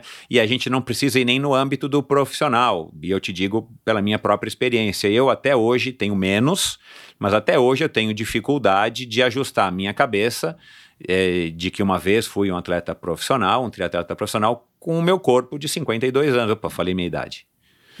Então, Olha, tá bem. então, tô bem, tô bem. Corpinho de, corpinho de 49. E, e, e, não é fácil. E outras pessoas já disseram isso aqui, né? Pessoas mais ou menos eh, da mesma faixa etária que eu, porque a gente sabe que amanhã eu vou acordar um dia mais velho do que eu tô hoje, né? E é difícil. Você acha que de alguma maneira para você trouxe algum tipo de vantagem ou benefício, né? Vantagem acho que não dá para dizer, mas talvez algum tipo de benefício para que você pudesse lidar você mesma com as tuas limitações, já que as suas limitações são mais notórias do que as minhas e de outras pessoas que não têm alguma deficiência? Olha, eu acho que para tudo tem um lado A e o lado B. A, van a vantagem, digamos assim, né, entre aspas, e a desvantagem. É, sim, eu acho que tem um, uma parte ali, um, um lado positivo, onde eu não, não preciso lidar com o antes, porque eu não tive o antes, então tudo é novo, tudo ainda é EBA. Eu percebo isso quando agora quando eu tenho que recomeçar. Então eu sei qual era o número que eu estava lá atrás, então para mim o recomeçar é mais difícil do que bater um novo recorde, né? É, porque aí fica difícil e aí tem todas as frustrações. Você sabe o caminho árduo que você passou e repassar é sempre desgastante.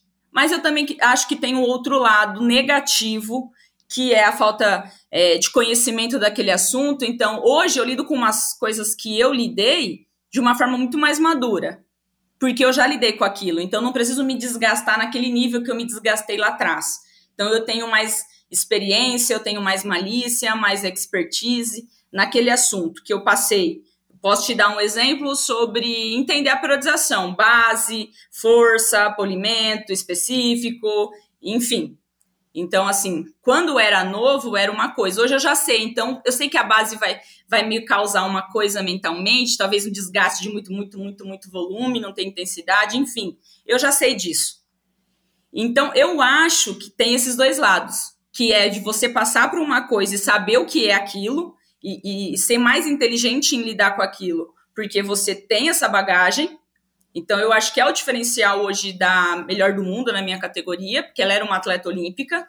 Então, fica claro para mim, hoje, a maturidade que ela tem em largar em prova. Você vê todo mundo meio assim. É, hoje, eu, eu, eu, sou muito observadora, eu acho que esse, isso foi aonde me levou, né? Então, eu fico observando positivo negativo de um, porque um tá nervoso, um tá coçando a orelha. Então, eu vejo a maturidade, assim, a leveza com que ela larga a prova, com que ela leva a prova. Mas é lógico que isso veio de uma bagagem lá de quando ela era atleta olímpica, enfim.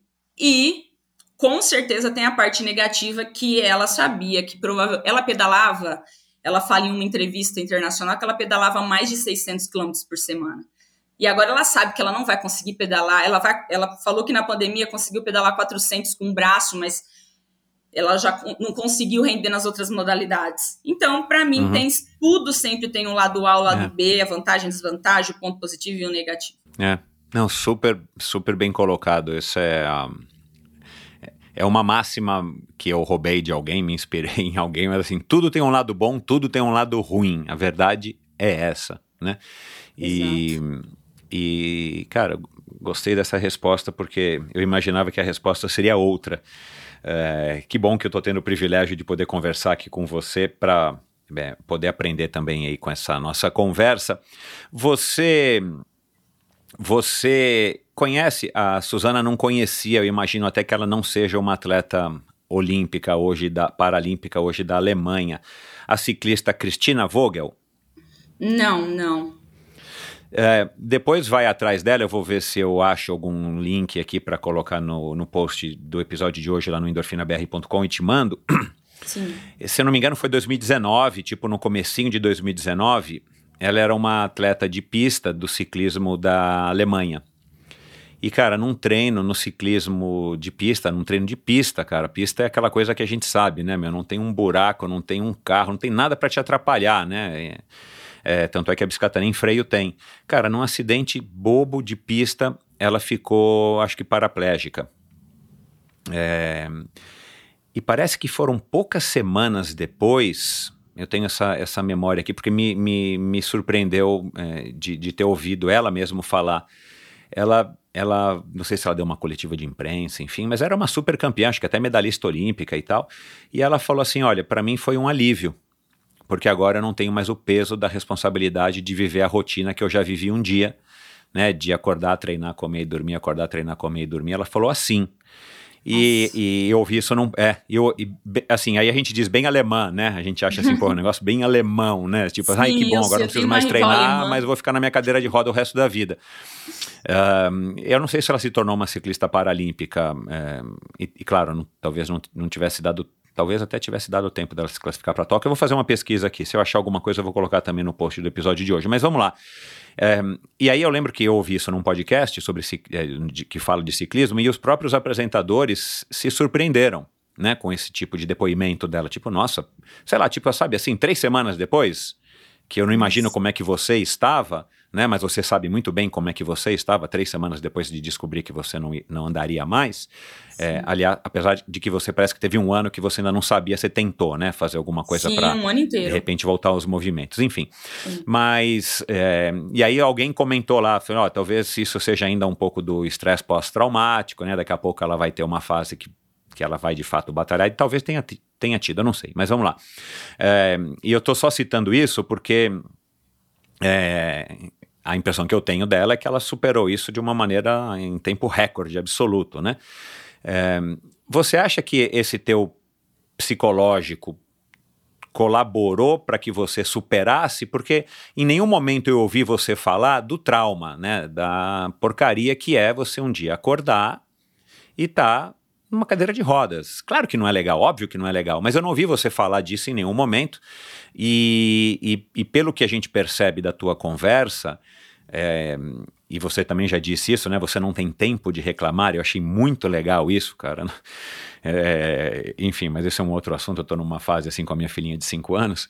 E, e é legal isso, cara, porque a verdade é essa, cara. Assim, se você não tem como controlar, né? Se você pudesse fazer algum tratamento, células tronco, ir lá para o Panamá e tal, né, restaurar a tua medula, é, mas você não tem. Então, assim, cara, o que, que eu vou ficar reclamando ou lamentando, né? E outras pessoas que já passaram por aqui, como o Vladimir Virgílio, que também ficou cego com 36 anos, em um ano ele ficou cego.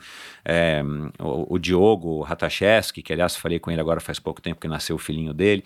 É, a gente não ouve, pelo menos numa conversa de podcast, vocês é, falando muito dessa história, né? Você acha que a tua cabeça também te ajudou nesse sentido de estar tá, tipo, meu, virou a página e é isso aí, cara. Eu vou ter que começar a viver, aprender a viver numa cadeira de rodas é, com tudo que tem de, de, de ruim e de bom, se é que tem alguma coisa de bom, e aproveitar o que dá para fazer, né?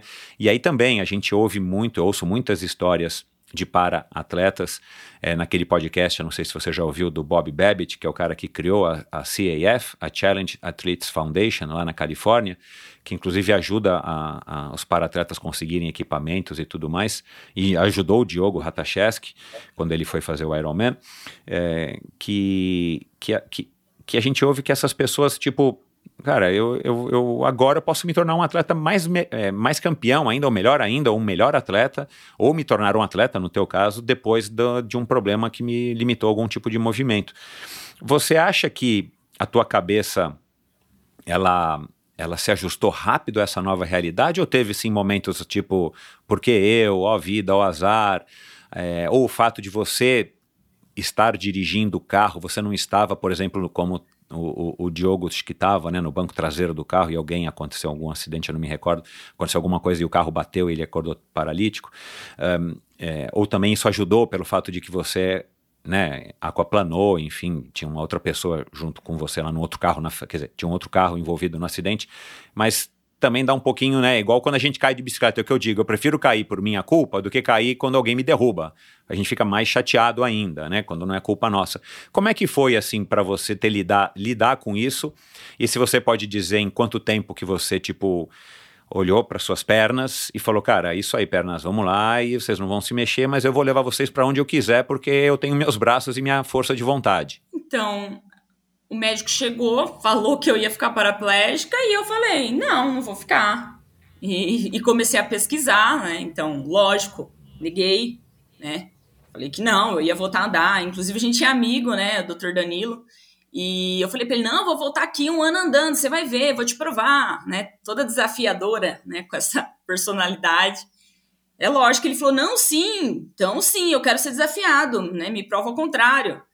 E então eu fiquei um ano fazendo todo tipo de tratamento, né, que, que eu pude fazer. Eu morei em São Paulo por um ano, passava seis horas dentro da clínica de reabilitação, choque. Sim, entrei numa lista de células tronco, tanto no Panamá quanto nos Estados Unidos em estudo. É, fiquei vendo alguns milionários paraplégicos que foram antes de mim, gastaram 600, 700 mil reais com tratamento fora, moraram fora e voltaram e não tiveram evolução nenhuma. Acompanhei uma amiga minha que colocou aquele chip que saiu no Fantástico do Dr. Nucélio Ramos. Ela colocou o chip e eu acompanhei ela dentro da casa dela, eu via tudo. Tanto que a gente se aproximou porque eu fiquei curiosa. No fim, a gente hoje é irmã. E eu praticamente morei na, na casa dela seis meses depois para vingar no esporte. Morei em São Paulo dentro da casa dela. E vi, ela tinha um controle remoto, ela apertava um botão, a perna dela esticava. Então, assim, acompanhei o tratamento do chip. Por fim, o chip teve uma rejeição no corpo de mais de 80% do, dos, dos pacientes de teste Aham. e ela retirou, passou por um constrangimento surreal de reabrir de novo e tirar aquele chip de dentro dela.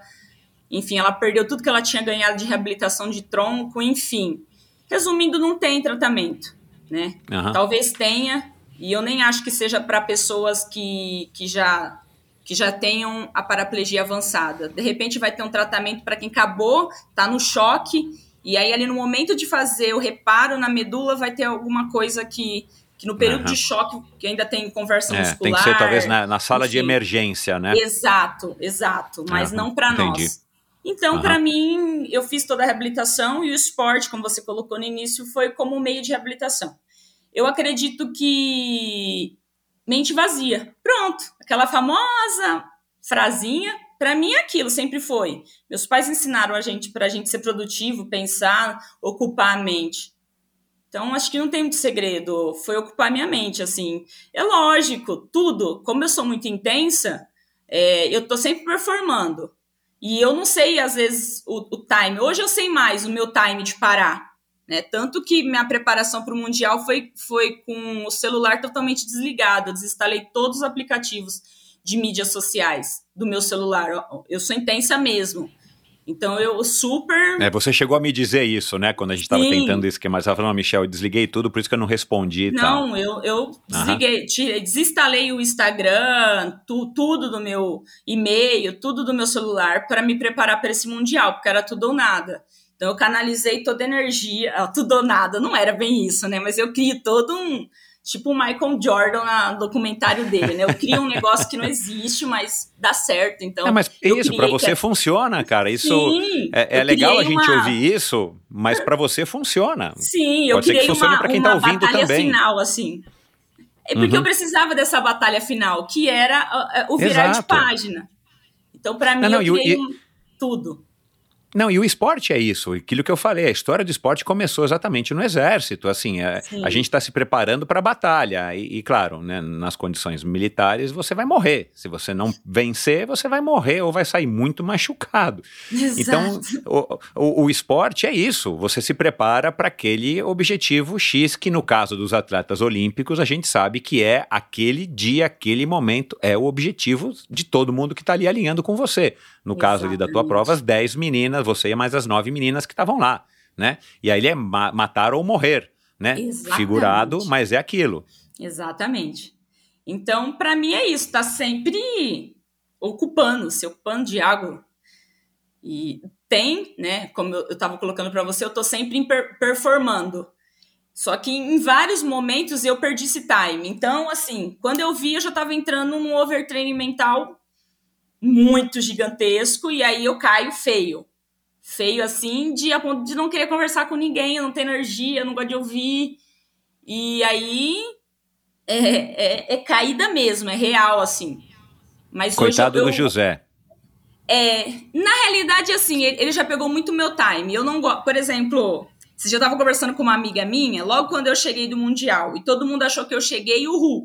Mas eu cheguei zerada. Eu não tinha mais, assim, energia, porque eu dei tudo na preparação, dei tudo na prova, tudo, tudo, tudo. Eu voltei, assim, calma fora do corpo, assim, totalmente meio dopada. E aí, e essa minha amiga insistindo no WhatsApp. Ah, você sumiu, ela comigo. Aí eu falei assim: olha, não tô legal, tô me recuperando, eu tô feliz, mas assim, meu corpo, eu preciso ficar bem com a mente, com o corpo, pra eu, ser, pra eu ficar feliz com a, o título. Eu tô feliz, mas eu tô muito cansada. E aí, aí ela quis escrever assim: ah, mas você tem que ser forte. Aí eu escrevi assim: não, eu não tenho que ser forte. Meu Deus do céu. Eu falei: não, deixa eu ficar na merda, eu tenho que viver isso, deixa eu ficar cansada, não é assim. Né? Eu acho que esse é o grande segredo. Você tá mal, você tem que ficar mal. Tá bom, some, fica mal. E meu marido sabe que não adianta ele ficar. Eu odeio, assim, eu odeio, perdão, mas eu sou bem intensa, né? Então, assim, ah, fica bem, seja forte. Não, eu, eu sei é. o que é ser forte. Quando tem que ser forte, eu sou forte. Eu isso, sei dividir. Isso, Mas quando eu quero isso. ser fraca, deixa eu ser fraca. Porque eu preciso isso. também ser fraca. Senão eu vou ser mediana em tudo. Né? Eu vou estar tá sempre é. É, me arrastando com um pouquinho de energia. E eu deixo eu cair, me recuperar, entender, viver. Eu tô vivendo ainda o processo de aceitação do pé, que ficou um monstrinho. Desculpa falar assim. Mas ficou horrível. Não consigo ainda me olhar no espelho inteira. Não, não teve assim. Uhum. Eu já tentei três vezes. Porque ficou uhum. muito feio na minha concepção né? Feio uhum. assim, não, ai, tô mais feia, tô mais bonita. Ficou muito bizarro, né? Esses uhum. dias eu até tirei a meia perto de uma pessoa e ela falou assim para mim: "Nossa, como ficou feio!" Tipo, ela não pensou. Realmente ficou feio. E aí tem os olhares, né? E não que eu, mas assim, eu sei que eu vou lidar com isso, como eu lidei com a paraplegia, como todo mundo lida com tudo. Só que deixa eu viver um momento, não precisa ser rápido. Exato. Pode demorar 15 é. dias, 18, 21, um mês. Eu sei Exato. que eu vai sentir um momento eu falar, oh, ok, passei por isso. Exato. Eu acho que as pessoas Exato. querem. Tem, é muito. É muito. É, toda hora é mensagem motivacional, seja forte, seja não sei o quê. Não é bem assim que funciona. A gente. É, quando você coloca super-humano, é, eu acho que tem, tem esse, esse pragmatismo, para mim é uma pragmatismo. Seja, é forte porque a gente não é super-humano, né? É, Exato. A gente faz, tá levando sempre o corpo, mas chega uma hora que a gente, até para que a gente possa evoluir, a gente tem que dar uns passinhos para trás. É. Então, para mim hoje Não, isso e tudo é, é um processo, claro. né? E tudo é um processo na vida. E tem Exatamente. um processo de aceitação. E, e o seu tempo é o seu tempo, afinal de contas, é o seu problema, é o seu pé é a sua Sim. vida, é a sua não medalha, é, é seu. Mas talvez e, se você e... conversasse comigo há um ano atrás, eu ia colocar essa frase, que eu não tenho nem tempo, como eu coloquei, né? Eu não tenho nem tempo para reclamar. A né? reclamar. Mas na realidade, assim, eu não gosto de reclamar. Eu brigo com todo mundo que tá ao meu lado reclama. Mas assim, eu, quando uma pessoa falar para mim, olha, eu tô mal, eu não, não falo pra pessoa, ah, fica bem, seja forte. Você tá mal? tá, reflete aí o que aconteceu e, é. e entende. E realmente é. não é não é clichê quando a gente fala que a dor evolui, que a dor, que a dor ensina. É real. Porque é na real. felicidade você não tá atento ao que te fez a dor. Então eu sei Exato. tudo, analisar. Hoje eu consigo, de repente, com mais maturidade, analisar é, o que de repente eu poderia ter melhorado em lidar com quando a queimadura, ou até eu mudaria alguma postura ou outra quando eu fiquei paraplégica. Porque a gente, eu, eu gosto de estar sempre aprendendo. Então, se eu te falando uma coisa, eu não, me importo se daqui 10 anos eu ouvir meu podcast e falar, nossa, por que, que eu falei aquilo? Hoje eu penso totalmente diferente. Então, para mim, isso não tem problema, entendeu? Para mim é, é uhum. tranquilo isso. Eu acho que eu ficaria até triste se eu manter-se sempre uma atitude ignorante. Ah, não, eu falei isso, agora eu tenho que manter isso. Não, tá tudo bem. É, você vai, você vai evoluindo, crescendo, aprendendo e a gente só torce para que amanhã a gente esteja melhor do que hoje e hoje melhor não do que ontem. Mas não é um problema nenhum você ouvir o teu podcast daqui a um ano e falar, nossa, cara, eu já mudei muito. E é, e é verdade, tomara, né? Sim. né? Porque é, que coisa chata se nós fôssemos sempre os mesmos para o resto da vida né? Agora, tudo isso me leva a uma pergunta Olha agora, hein? O momento revelação aqui, que rufem os. Não é a história do, da jabuticaba na, no sucrilhos, peraí.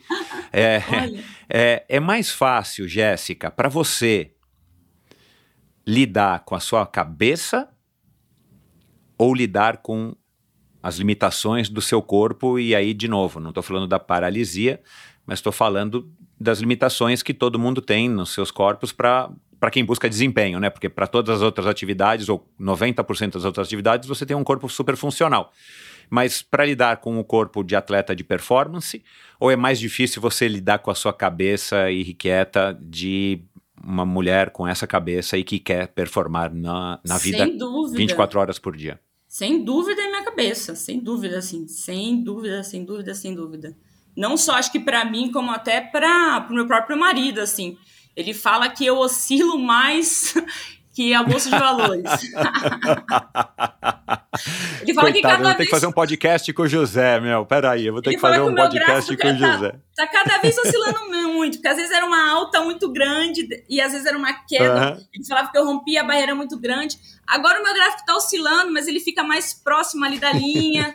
Ele, ele, ele- ele faz muito curso de investimento. Hoje ele, ele tá dividindo em 50% do triatlo e 50% que ele quer entrar nesse mundo, tá entrando. E aí ele fica me comparando a bolsa, ele fala, nossa. e aí ele sabe, se eu dou- ele- por olhar ele fala, não, nem vou questionar ela, deixar ela e. E na realidade é interessante porque hoje a gente tem um, um monte de protocolo, porque não é fácil ficar com o marido 24 horas. Então a gente criou alguns protocolos. Então não pode ter discussão em treino. Então a gente guarda para pós-treino. E só que muitas vezes eu, eu brigo com ele mentalmente, desenrolo a briga, desfecho a briga, chego na minha linha de conclusão e aí acabou o treino. E ele fala, aí ele fala: "Por que você ficou tão quieto?" Eu: "Nada não." Você já brigou, já ficou chateada, já fez as Sim, pazes, já já resolveu, só soco que na tudo na água. cabeça. Já nadei na, na raiva. Sensacional. Mas aí eu já fechei a briga e tá tudo bem, nem vai ter discussão, porque eu. É, é um monólogo ali mental, então eu te falaria sem dúvida que é a minha cabeça, assim, sem dúvida. Sem dúvida. Uhum. Você vê, né, cara? é, num, primeiro momento, se a gente perguntar e parar, sair na rua e perguntar para 10 pessoas, né, mostrar a tua imagem, né, fazendo teatro, e falar assim, qual que você acha que é o maior obstáculo dessa moça aqui que estava em Tóquio? É as pessoas vão falar, né? Acho que as 10 vão falar. Acho não, as 10 vão falar, "Ah, coitada, ela não anda. Né, as pernas dela não se mexem e a gente conversando né, com uma pessoa como você. Por isso que o esporte é fantástico, cara. Assim, eu, eu sou suspeito para dizer, mas você já parou para pensar nisso? Tipo, o que, que seria da sua vida se você não tivesse encarado? Porque você poderia ter voltado, né? E, e aí eu, eu fiquei curioso com isso, porque. ah, e aí eu imagino que tenha sido também, tenha gerado talvez conflito até um certo ponto né, com o seu marido, ahm, que é um companheiro, né? Você falou que não casou, mas dá na mesma, ahm, ou com seus pais. É, puxa, você volta, né? Para a família é um baque, para seus irmãos, para todo mundo é um baque, suas amigas, seus amigos. Você voltou paralítica, ninguém sabe como é que você ia lidar, nem você. E de repente você volta e não só volta né, a milhão, como você já era antes. Só que você volta, em vez de querer continuar fazendo o que você estava fazendo, você, cara, volto, só que eu não vou mais para lá, eu vou para cá, ó, para trás, vou para outro lugar, para trás no sentido assim, vou para um lugar 180 graus completamente é, oposto ao que eu estava indo, agora eu quero ser atleta. E a gente sabe, né, que se você estivesse na Suíça, se eu estivesse nos Estados Unidos, na Alemanha, ia ser talvez menos conturbado esse caminho, ou a chance de ser menos conturbado e você ter pelo menos um sucesso financeiro para te dar a independência, a tranquilidade que você buscou aos 30, quer dizer, que você estava buscando e, e a princípio você iria conseguir, tudo indica que você estava chegando lá.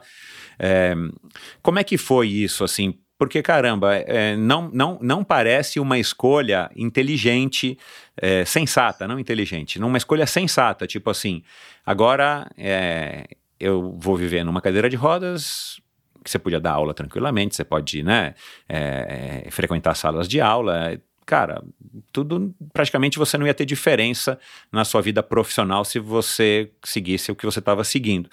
E de repente você escolhe o caminho que, cara, é claro que é nitidamente mais pedregoso, porque você está exatamente fazendo alguma coisa é, de um esporte e você não se, não se não anda. Quer dizer, como é que foi também essa desconstrução e, e por que, cara, que você resolveu arriscar e não voltar aquele caminho beabazinho, água com açúcar, que água com açúcar no bom sentido, que você estava construindo, pô, você já estava num, não é que você ia fazer a faculdade para começar, né? Se você tivesse, se tivesse acontecido isso com você com 17, 16 anos, é, bom, eu não sei o que eu vou fazer da vida, eu vou ser atleta, vou fazer educação física, né? Aquele clichê, e você é um atleta. É, mas não, cara, você já estava com uma carreira em construção. Como é que foi esse processo? Olha, é, o José não era meu namorado da época, eu tinha um outro namorado que se assustou um pouco com, com tudo, né? Acho que todo mundo se assustou, uhum. eu, ele, enfim. A gente já, já rompeu no, no hospital mesmo, né? Então eu saí do hospital já sem, sem sozinha, solteira, feliz. não, feliz não. Assustada, medrosa, aos céus, a vida que vai ser da minha vida.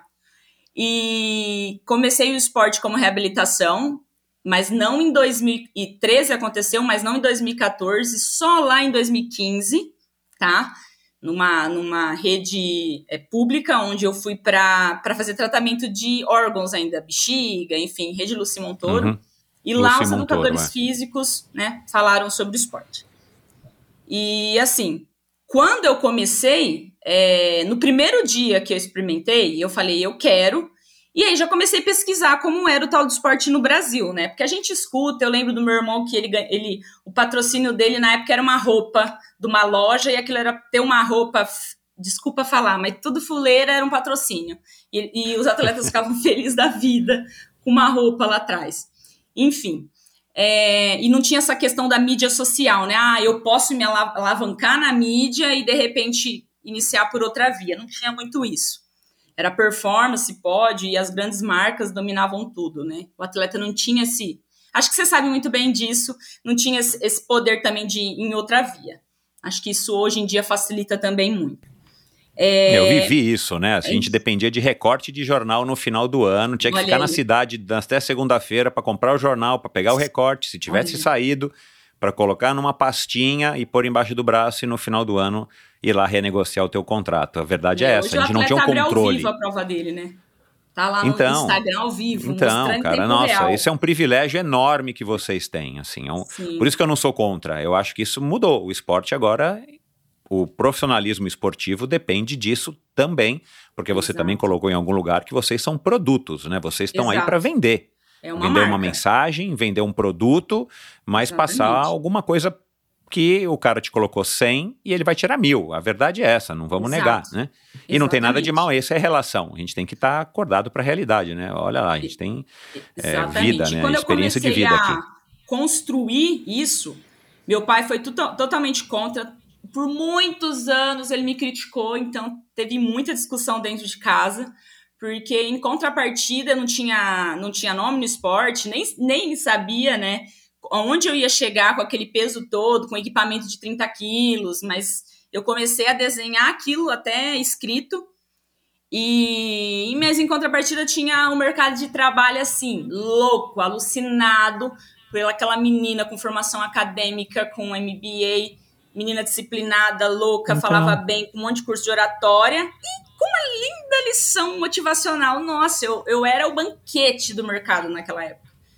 Eu lembro que naquela época já eu, eu às vezes dava uma palestra assim que eu falava: Meu Deus, o valor dessa palestra que eu ganhava no mês inteiro. Mas então... eles querem que eu faça eles chorar. É incrível quando a empresa me aborda. Ai, mas você sabe aquela parte que você faz todo mundo chorar? Você não pode dar uma ênfase maior? Então, assim, ah, eu era um banquete para o mundo corporativo de impacto, de sensibilização, de entrar na alma, né? Porque a gente está falando de uma menina que sabe do, do mercado de trabalho, da cobrança, e aí se destruiu por isso, e aí por isso dá para criar várias historinhas, né? Em vários departamentos, que dá para bater meta, é sim, com autocuidado, com saúde, enfim. Então, eu, eu tinha link para tudo. E aí eu escolhi o outro lado. E aí você me perguntou por que da escolha? Primeiro porque o lado que eu escolhi era mais leal, dava para ser leal comigo mesma, dava para respeitar a Jéssica, porque eu fiz muitas coisas no mundo corporativo que eu discordava assim absurdo, já tive que desligar pessoas por racismo da parte de gestor, já tive que desligar pessoas por vestimenta, e eu que tinha que desligar, eu já fiz coisas assim perante a, a empresa que ela pediu perante o Ministério do Trabalho, de coisas que não condizia. Ah, eu sei que isso aqui é uma manobra de contrato. Só que ou eu fazia ou minha cabeça rolava. Alguma cabeça ia rolar. Aham, Alguém é, tinha que fazer. é. É. Então, e aí eu vi no esporte uma maneira de, de, de eu poder ser leal comigo mesma, com os meus valores que eu acreditava. Dava para ser agressiva, dava para ser disciplinada, dava para ser tudo, ambiciosa, mas em nenhum momento eu precisava, ninguém, eu não precisava passar por cima de ninguém, eu não precisava fazer nada que machucasse o outro. É lógico quando você sobe num pódio alguém vai chorar, mas isso tem muito mais a ver com a disciplina Mas é uma competição um. direta e honesta, né? Se você não Exato. roubou, é, aprende a perder também, né, amiga?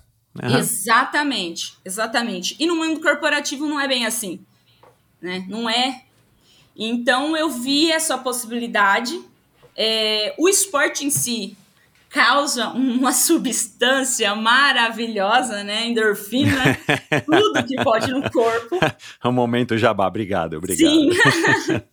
e em contrapartida também, é, melhorou minha autoestima, porque de repente eu tava numa cadeira de rodas, mas eu tava fazendo coisas que eu nunca fiz, de ciclismo. Eu lembro uma vez que eu fui tentar pedalar ci- 10 quilômetros e não consegui, aí de repente eu tava conseguindo fazer 100.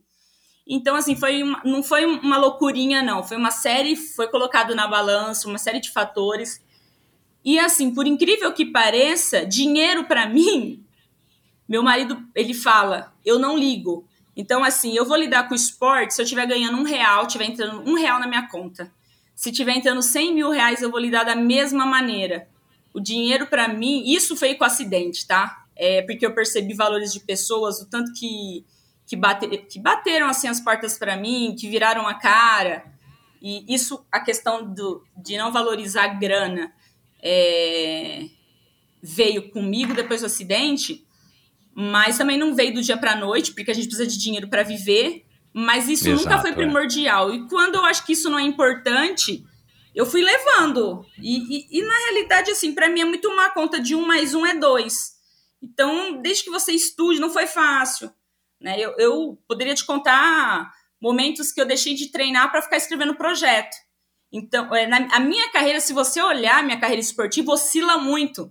Tem época que eu vou lá, em 2018, saiu uma matéria no maior órgão internacional meu, Jéssica Ferreira tordou os Estados Unidos. Eu treinei muito, muito, que era para mim era outra uma batalha em 2018, porque eu precisava entrar na seleção brasileira para que eles bancassem as minhas viagens, porque eu não tinha patrocínio. Eu precisava ser do grupo seleto da seleção brasileira, era um sonho, enfim. E aí eu treino de forma surreal, ao ponto de me machucar muito. Vou lá e ganho de, de uma americana, Kendall, a, a mesma americana que ganhou as Paralimpíadas agora em Tóquio. E aparece lá que eu atordou os Estados Unidos, porque nunca ninguém ganhou dela na casa dela. Aí eu vou lá e ganho dela por, por segundos. E aí minha carreira faz puff, explode. Eu entro para a seleção brasileira e aí eu caio. E aí eu subo e eu caio e oscila muito. Oscila muito porque para mim é muito claro isso. E muitas vezes eu tenho que deixar de treinar para ser a CEO da minha carreira. Então muitas vezes eu tenho que ser minha própria empresária, muitas vezes eu tenho que fazer o meu marketing, muitas vezes eu tenho que treinar menos para poder arrumar pele, para poder fazer um cabelo, porque eu tinha que fazer uma foto, porque a foto gerava curtida, a curtida gerava engajamento, engajamento gerava é, visibilidade na mídia e, e, em contrapartida, gerava um patrocinador que ia bancar o meu próximo, minha próxima periodização, que eu queria, queria fazer um treino é, lá em Brasília, né, com, com um atleta X, ou eu queria fazer uma competição Y que a seleção não ia, mas eu achava que estrategicamente eu tinha que ir. Então eu, eu tinha, tinha, que ficar remodelando muito. Então a Jéssica ela era multifuncional. Então, em várias vezes ela era atleta, mas ela era várias coisas. E aí as pessoas falam, ah, mas na onde vinha o seu marido nisso tudo? Ele não vinha, porque era um sonho meu, né? Como eu falei, ele entrou na minha vida depois. É, meu pai não aceitou, então era eu e eu. Não, eu não tive nenhum é, testa de ferro, alguém grandão por trás de mim que falou só treine e vai dar tudo certo. Não. Meu marido era personal e a gente foi, a gente casou com seis, sete meses juntos, assim, um, foi rápido. E, e ele continuou trabalhando normal, E ele sempre deixou, você faz o que quiser. Se quiser voltar para o mercado de trabalho, você volta. Se você quiser, você faz o que você quiser. E só que assim, ele nunca podia tirar dinheiro para investir no meio esportivo. Então eu morei em São Paulo, fui para casa de amiga, treinava e fazia estratégia. Então a Jéssica era tudo. A única que falava coisas bonitas para mim quando tudo se quebrava era minha mãe. Minha mãe nunca duvidou que daria certo. Mas também uhum. ela não tinha culhão financeiro para falar: não, filha, toma aqui X valor por mês. Eu fiz campanha, isso e aquilo. Chegou uma hora que eu falei: não, se não der certo, eu não faço. A, a campanha vai até aqui. Eu não faço mais. Agora aqui eu vou fazer isso. Não, isso aqui eu também já não faço mais. E fui elevando e fui escrevendo e foi dando certo, assim. Mas foi difícil, é uma briga. E eu lembro uma vez que um coach que eu respeitava muito, assim, na internet, eu conheci ele pessoalmente, ele falou que o triatlon era para pessoas medianas em tudo. Aí eu até achei legal, porque eu falei, mas nem mediana na natação, eu sou, eu sou péssima. e eu nem sei correr. Então, assim. E... É, as pessoas costumam dizer isso de brincadeira, né? Quando um coach te, te diz isso, cara, é. Eita, nós. É, enfim. E eu escutei muitos assim, mas é, é o que me, é, é uma questão característica minha, né? Ah, não der certo? Peraí, então. Peraí, que eu vou fazer sem engolir.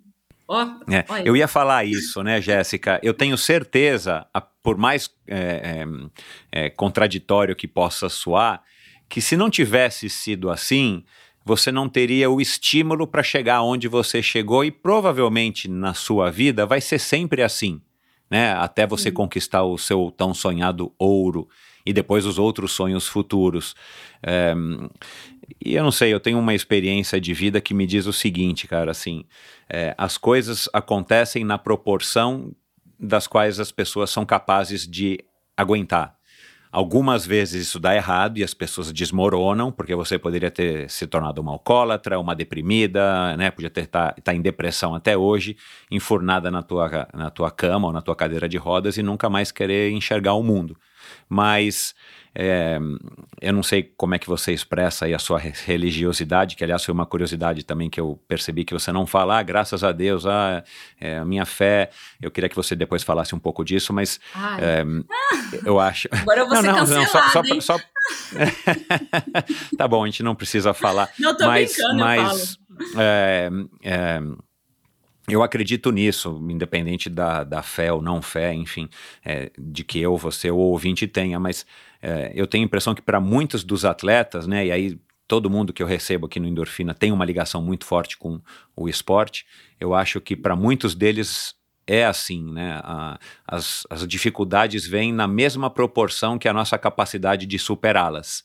E, e cabe a nós, claro, superar e passar né, por esses obstáculos. São obstáculos, não são intransponíveis, por mais difíceis que eles sejam, como agora você está nesse processo que você revelou aqui, ainda de tentar aceitar como é que ficou o seu pé e tudo mais, os seus pés, mas é, eu tenho a impressão é, que se você não tivesse passado por tudo isso que você acabou de contar, você não teria chegado, não teria chegado com a vontade que você chegou e com a fome, né, com sangue nos olhos, como se diz, para conquistar a tua vaga em Tóquio e agora para conquistar de novo a vaga para Paris. Quer dizer, é, tudo tem um porquê, né? As coisas não acontecem por acaso, independente do que, que você é, é acredite. É, e assim, eu, como uma boa pessoa que gosta de ficar analisando, eu fui assistir, a, só fazendo gancho a isso que você falou sobre de levar tudo, né, a questão duvidosa das pessoas para um lado positivo. Eu assisti várias vezes a minha prova de Tóquio, né? E eu uhum. adoro, uhum. sou aquelas pessoas que eu adoro ler o que as pessoas estão achando sobre a prova. E é incrível como o próprio brasileiro, às vezes, é, menospreza a, a, o próprio povo, nós nos menosprezamos como eu li assim os três comentários que ah, essa brasileira isso aí não é esporte para brasileiro ah, essa brasileira não vai ficar nem é, não vai chegar no final não vai terminar a prova e assim as pessoas ai mas você não ficou triste imagina porque eu assisti antes de ir pro mundial e assim, eu não precisei fazer um post grande falando. Eu peguei o nome, eu sou daquelas que fui lá no perfil ler. e assim, eu não quis fazer post, mas era para mim, assim. É lógico que eles vão ficar sabendo, aí, aí lógico que vai doer neles, eu não preciso fazer nenhum post afrontoso, nada. Mas é triste, é triste, mas é, é, é triste por, pelo povo, por nós, porque a gente tá vendo grandes nomes. Eu tive a, o prazer, assim, eu fiquei fanática na, na DJ. Agora eu tava com ela no, em Dubai. E assim, eu fiquei me achando que ela foi pedalar comigo, me escoltou, rodou no percurso comigo. Eu vi ela treinando e foi uma experiência incrível, assim como eu já tive com a Vitória, com a Luísa, é, com o Messias. Agora eu tava com o Miguelzinho. E para mim é uma honra. Eu tô com. Nossa, eles são assim. é, eu tenho um respeito gigante. Essa troca que eles têm, eles querem entender. Então, assim, e eu respeito tanto. Eu, eu vejo um tipo desses comentários até contra eles, porque eu já assisti várias provas ao vivo que eles estavam correndo e, e alguns comentarinhos, assim, triste. E aí, já, eu até falando isso com a minha coach, ela falou assim: ah, mas você não prefere escutar todo o comentário grande? Porque teve sim mais comentários positivos, teve três negativos, e você lembra do negativo, não? Aí eu falei pra ela, ah, mas tá aí meu segredo. Porque aí se eu falasse, ai, que bonitinha, eu vou largar, tá bom. Agora não, eu peguei aqueles três ali que mexeu um pouquinho com o meu ego, mexeu um pouquinho com a minha fúria. Aí vou usar isso como combustão, vou fazer um fogo, vou ver a lenha pegar fogo e vou agir. Ótimo.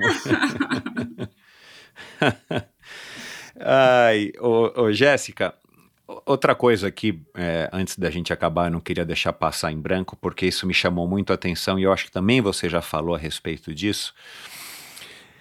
Você consegue compartimentalizar né, a, os aspectos da tua vida ou isolar para que na hora que você vá desempenhar o seu, o seu papel como atleta, você esteja 100% focado. Então você né? cancela o Instagram, cancela o, o e-mail, né? Seria mais fácil você cancelar a internet, né? Só que um conselho do que você desinstalar e ter que instalar tudo de novo. Mas vamos lá. É, isso também foi uma coisa que você aprendeu ao longo desse processo pós uh, ingresso no esporte? Ou também é uma coisa que, enfim, que você já tinha essa, esse poder de, de compartimentalizar? Porque eu entendo é, e eu sou amigo da Carla de Piero, uh, de Pierro, e, e ela é psicóloga né, esportiva, e ela fala né, dessa história da compartimentalização, que isso é uma coisa que ajuda muito o atleta. E eu não consegui ainda é, trazer aqui para o Endorfina, mas estou tentando a, a Ana Marcela, que é a atleta que ela trata, né, que ela cuida, perdão, e, e, e, a Ana Marcela, falei com o pai da Ana Marcela algumas vezes, aí pós os jogos e antes dos jogos, e sempre a resposta era mais ou menos a resposta que você me dava: olha, agora não dá porque eu estou concentrada. E a resposta do pai da Ana Marcela é exatamente isso: agora ela está isolada e não dá para a gente conversar. Aí eu fico, ainda uma vez ingenuamente, ainda escrevi para ele: falei, olha, mas talvez seja uma conversa que ela goste de ter. Porque a gente não vai falar de treino, né? Como aqui a gente não está falando do triatlon, a gente está falando da Jéssica, da vida da Jéssica mas não, esse meu poder de persuasão não funcionou com ele. mas mas é, eu entendo que isso também é uma vantagem para muitas pessoas, muitos atletas, você poder compartimentalizar, porque nós somos um só, né? Mas acho que pelo meu parco entendimento da mente humana, ou quase nulo, a gente pode sim, é, em alguns momentos, dividir um pouquinho. Ó, deixa eu tirar a Jéssica é, esposa, da Jéssica filha, da Jéssica atleta, e agora eu preciso acessar a Jéssica X para essa situação. E no caso de vocês, atletas de alta performance, né, na hora da competição ou nos, nas semanas que antecedem, você precisa estar focada. Inclusive a própria Carmen de Oliveira, a primeira mulher a ganhar a São Silvestre, primeira brasileira a ganhar uma São Silvestre em 97, ela falou isso. Ela se mudou para os Estados Unidos porque lá ela era mais uma, não chamava a atenção da mídia de ninguém. E lá ela pôde, ainda mais numa época pré-internet, ninguém sabia dela se ela não ligasse para o Brasil. Não tinha, né, não tinha um jornalista na porta lá da concentração de uma pista de atletismo, óbvio que não. E ela falou que foi a hora que, de fato, ela conseguiu render melhor e entender melhor como é que ela estava e como é que ela iria talvez, e ela conseguiu ganhar a São Silvestre, que foi o grande sonho dela. Um, então, voltando à pergunta, assim, de onde que vem também essa tua qualidade de conseguir compartimentalizar é, os departamentos dentro da sua cabeça para poder jogar toda a energia, que a gente já percebeu que não é pouca, na hora que você vai desempenhar uma tarefa, e aqui, né, o assunto da, do dia é numa prova chave como uma Olimpíada de Tóquio. Então, primeiramente, assim, é, tem curso para isso, lógico, a gente chama isso de é, tem coisas muito fortes na nossa vida que a gente coloca ali dentro da caixinha de Pandora, né? Que é uma caixinha de, é, bem forte de que todo mundo tem, mas eu também acredito que a gente tem várias caixinhas, como você colocou, caixinha familiar, caixinha pessoal, a Jéssica Amiga, enfim. É, e até a Jéssica Messali da Jéssica Ferreira. É, na realidade, conversando né, com todas as minhas coaches, hoje eu estou com uma coach muito especial, que a gente vai, de repente, até que tem encerrar o processo, porque a gente virou muito amiga e ela mora nos Estados Unidos. Ela, traçando ali o meu perfil, ela disse que eu tenho isso nato, contando um pouco. Eu sempre, quando, a, quando eu estava muito assim, a carregar, é, carregada, eu sempre me isolava. E, e essa questão de isolamento lá atrás não tinha WhatsApp, né? É, WhatsApp, nós estamos falando de 10 anos para cá, e nem isso. E não tinha WhatsApp, tinha SMS, então eu desligava o celular, para você ter noção, porque as pessoas ligavam muito, né? Então, eu sempre tive uhum. esse. É um feeling meu de, de repente, fechar o casulo, entrar no casulo. Era automático. É, hoje, aí eu, você vai entrando no mundo esportivo, você vai entendendo, e esse assunto mental sempre foi um assunto que sempre me gerou muita vontade de estudar. Então, eu sempre estudei muito sobre isso. E nós somos, assim, bombardeados por informações. E às vezes, por mais que a gente não quer, a gente fala, ah, meu momento de lazer, eu, eu tô lá de boa, mas você tá rodando a rede social. Você não é. sabe, mas você tá se alimentando de tudo que você tá vendo. Da futilidade da, da, cantora X que tá falando daquela letra daquela música, ou da tristeza de alguma notícia trágica, aquilo vai te gerar um, tá tirando um sentimento triste. Então, para mim, eu sempre fui alimentado. Nosso dia, né? A gente é alimentado 24 horas por todos os tipos de informação. Então, quanto mais eu fui tendo é, o poder financeiro, vou deixar bem claro, de negar algumas coisas, eu fui fazendo isso. Porque a minha meta sempre foi performance. Isso acho que eu deixei já claro em várias entrevistas que eu disse. E a performance, uhum. até quando Ana, o pai da Ana Marcela diz, ah, mas é um papo. Não fazer absolutamente nada, ficar olhando por um ponto e tentar esvaziar a mente faz parte do treinamento. Então, hoje eu sei disso. Hoje eu sei desligar tudo, né? É, por que, que eu não desligo o celular hoje? Porque tem vídeos gatilhos. Hoje eu assisto vídeos que são gatilhos para mim. Gatilhos de performance. Então, assim, eu seleciono o que eu quero ver, o que eu quero assistir, do que eu quero me alimentar. Então, documentários que eu quero. Então, assim, o documentário do Michael Jordan, por exemplo, é um documentário que sempre me alimenta, sempre me gera gatilhos, me faz lembrar de uma prova que eu escutei numa trilha sonora. Então, eu sei quais são os meus gatilhos que, que ativam o que eu preciso naquele momento. Então, por isso que hoje eu, eu acesso caixas, né? Não é fácil isso, eu treino, e eu não consigo fazer isso com, com a proeza que eu quero ainda, ainda falta um pouco mais. Eu tenho, eu, acho que o, o Fratos é, faz muito isso, eu já conversei com alguns atletas que falam que o, o Fratos faz muito isso, quem sabe um dia eu não converso com ele, e ele me ensina mais. É... Ele é atleta da Carla de Pierro aqui, né? Então, tá entre então, nós. eu sei. Então. A gente faz parte do mesmo time e a agência fala muito bem deles e até fala, olha, Jéssica, você grava, porque o Fratos e a Marcela não pôde gravar, porque eles estão num período assim, assim, assim. Aí eu falo, ai, que legal, queria saber qual é esse período que eles estão. Então, assim, eu tô. O que, que eles estão fazendo? Eles estão se consultando, será com algum guru lá na, na, na Índia? O que, que eles estão fazendo? Mas eu vou, eu vou aprender ainda, eu, eu vou poder compartilhar. E assim, eu, eu quero fazer isso cada vez mais. É, eu não acho que eu seja especialista nisso, mas é um assunto que me atiça, então eu gosto de fazer. Então eu desligo e, e tento buscar esses gatilhos. E uma coisa que eu acho bem interessante é que eu sei que eu sempre vou precisar de uma mentora.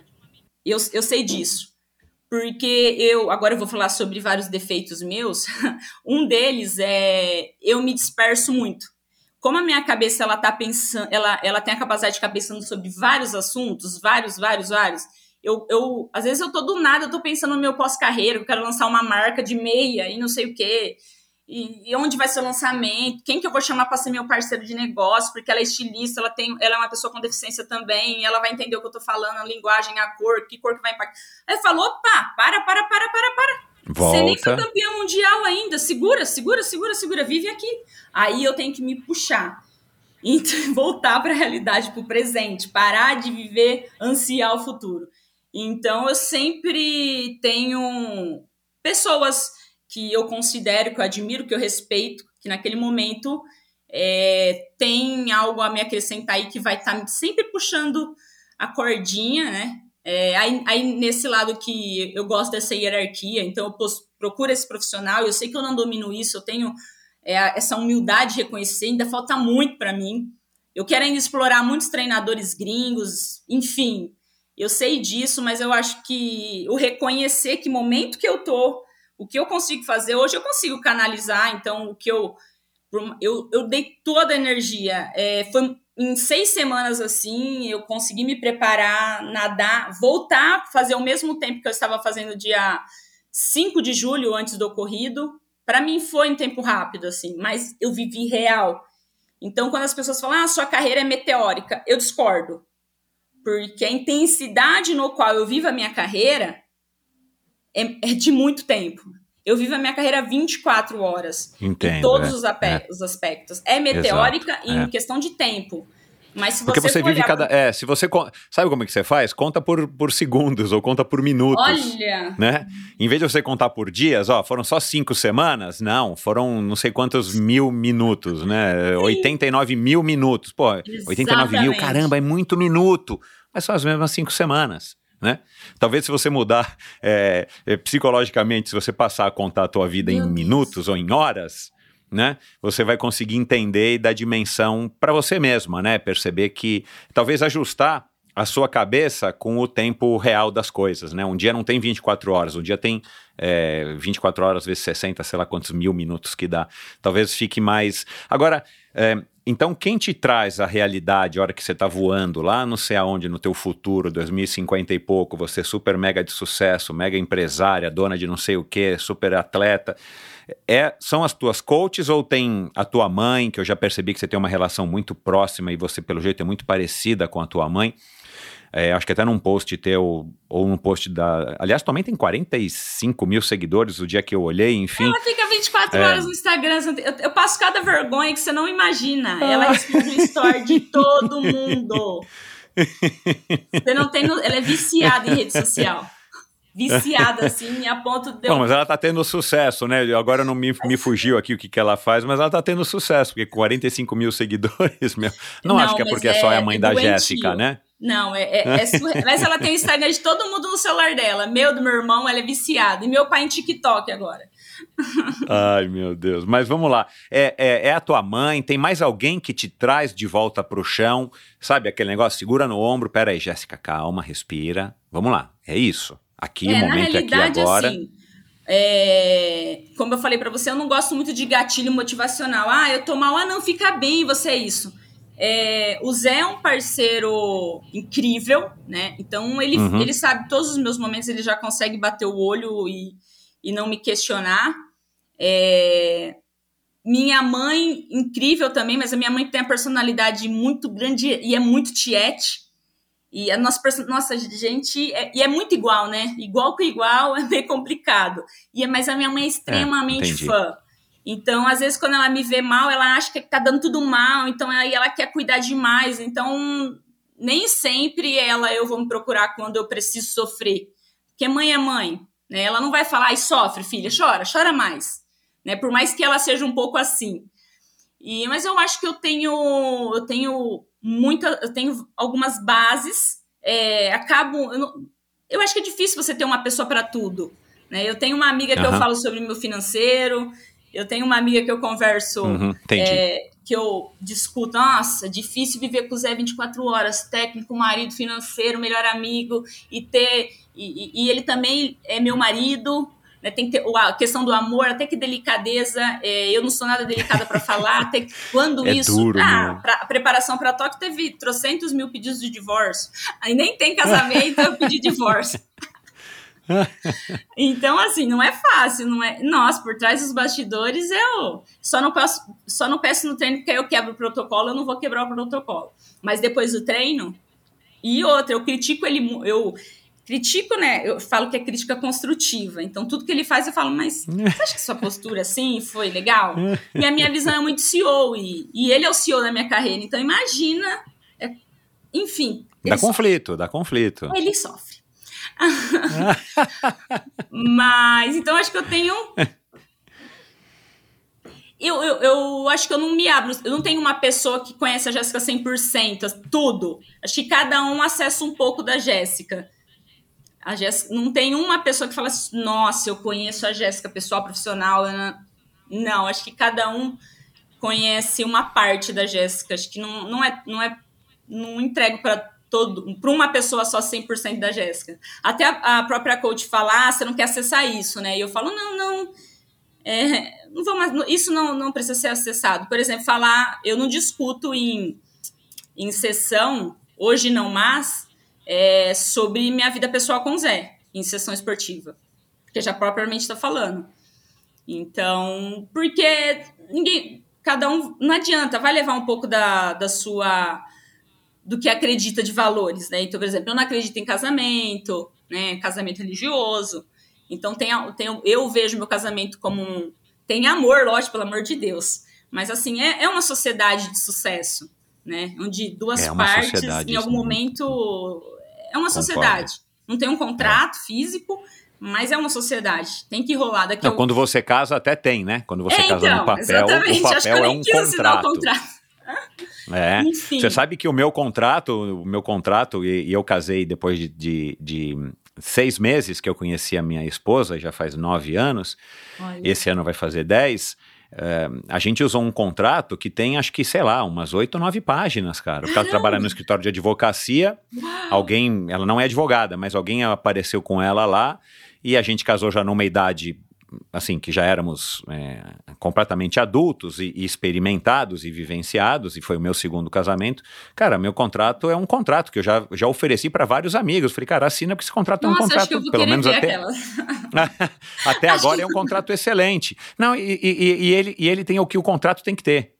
Ele resguarda a integridade de ambas as partes. Não é um contrato que pende leonino para nenhum dos lados, né? Sim. Por isso que, e eu, eu digo mesmo, o, o matrimônio, seja no religioso, no civil, ou seja, é só essa, essa junção que a lei já reconhece, né, como um matrimônio, no, no caso, no teu que não casou de fato no papel, nem no religioso, é, é uma sociedade, cara, e você tem que trabalhar essa sociedade como você trabalha qualquer outra sociedade. Não é porque você assinou aquele contrato que está valendo e você vai viver o resto da vida na, naquelas Não, regras. E você nem sabe e se vai o viver teu pro casamento resto da vai dar certo. pessoa. Exato. É aquilo e é aquilo que a gente falou, né? Que bom que você mudou, né? Que bom que você tá Sim. melhorando, tomara, né? É Sim, que bom que você mudou versões. desde a época que a gente casou. Exato. tem várias versões da Jéssica que, que foram alteradas É. nesses oito anos, e o meu próprio marido também, né, de personal da área de fisiculturismo, ele tá no triatlon e, e ele vai sair do triatlon, né? Eu, eu- E ele não teria passado pelo coach. triatlon, não estaria no triatlon se não fosse você, muito provavelmente. Sim. Então, assim, você tem essa influência na vida dele, que bom. E da Sim. mesma maneira que ele tem essa influência na vida, na tua vida, Exatamente. desde que você Exatamente. escolha qual é a série que vocês vão assistir no Netflix. Eu já entendi como é que é a Não relação. tem televisão aí. na sala e no Tá quarto. tudo bem desde que você escolha qual é a série. Não, eu, eu, sou- eu gosto de fazer as coisas bastante sozinha.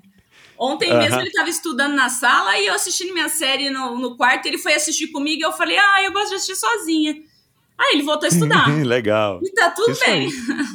É, é, de novo, porque se está acordado entre vocês, aliás, esses protocolos aqui, a gente não vai ter tempo de abordar quais são os termos, Ai, pro- de- de- todos os termos desse protocolo, mas eu gostaria muito de saber, porque eu também tenho alguns aqui em casa que têm funcionado muito bem, felizmente, nesses nove anos.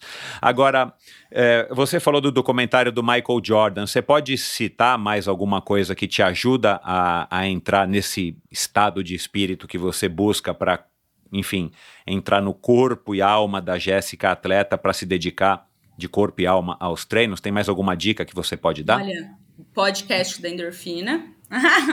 Ah, Eu escuto muito audiobooks, né? Eu adoro a arte da guerra, enfim, fala muito sobre a Ah, questão do regime militar legal. É. também. Enfim, adoro o David Goggins, acho ele um maluco insano Ah, é. que fala sobre, né? Ele é insano, ele é insano. Aquele cara, é, aquele cara é doido e é, é e é doido doido. mesmo, né? A gente sabe que ele é maluco, É. mas é o maluco para as coisas legais que a gente que curte esporte curte, né? Sim, e eu também falaria para as pessoas assistirem também com, com crítica. Eu assisti, por exemplo, o documentário do Ayrton Senna e super critico ele no final. Né? E olha que eu era super Uhum. fãzinha, e no final eu, eu falei, não, Ayrton, por que você não parou aqui? Por que, que você... Talvez ele, ele precisava da Carla ali nos, nos dois últimos anos da carreira dele. Porque já tinha eu não assisti, eu vou dado, assistir. eu queria Aham. voltar e falar, Ayrton, Ay- Ay- Ayrton Senna, aqui você é um legado, pelo amor de Deus, cara. Quem sou eu? Mas por que você não para aqui? Já, você já chegou ao ápice. E ele fala em uma Uhum. entrevista que ele já tinha encontrado como atleta, mas ele precisava se encontrar como homem. E aí dá vontade de entrar ali dentro do documentário e falar: então para, para tudo. Você não tem mais que provar nada pra ninguém, nem pra você mesmo. Sai e vai cuidar da tua vida pessoal, da tua cabeça. Enfim, Vai, cuidar vai buscar outra coisa para se provar como homem, né? Sim, enfim. Então, eu também. Eu acho que Você pessoas assistiu o que documentário do. Schumacher? Então, do Schumacher, não.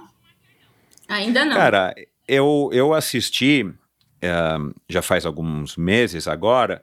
Eh, até coloquei na minha newsletter semanal, que eu, eu tenho uma newsletter que eu envio toda sexta-feira, e eu, cara, eu gostei porque eu vi muitos traços. Eu não, eu não sou um fã de Fórmula 1, assim, não acompanho, acompanho no geral, mas quem me indicou foi o, foi o, o Luciano Burti, que foi né, um piloto da Fórmula 1, inclusive ao lado do, do Michael Schumacher na Ferrari.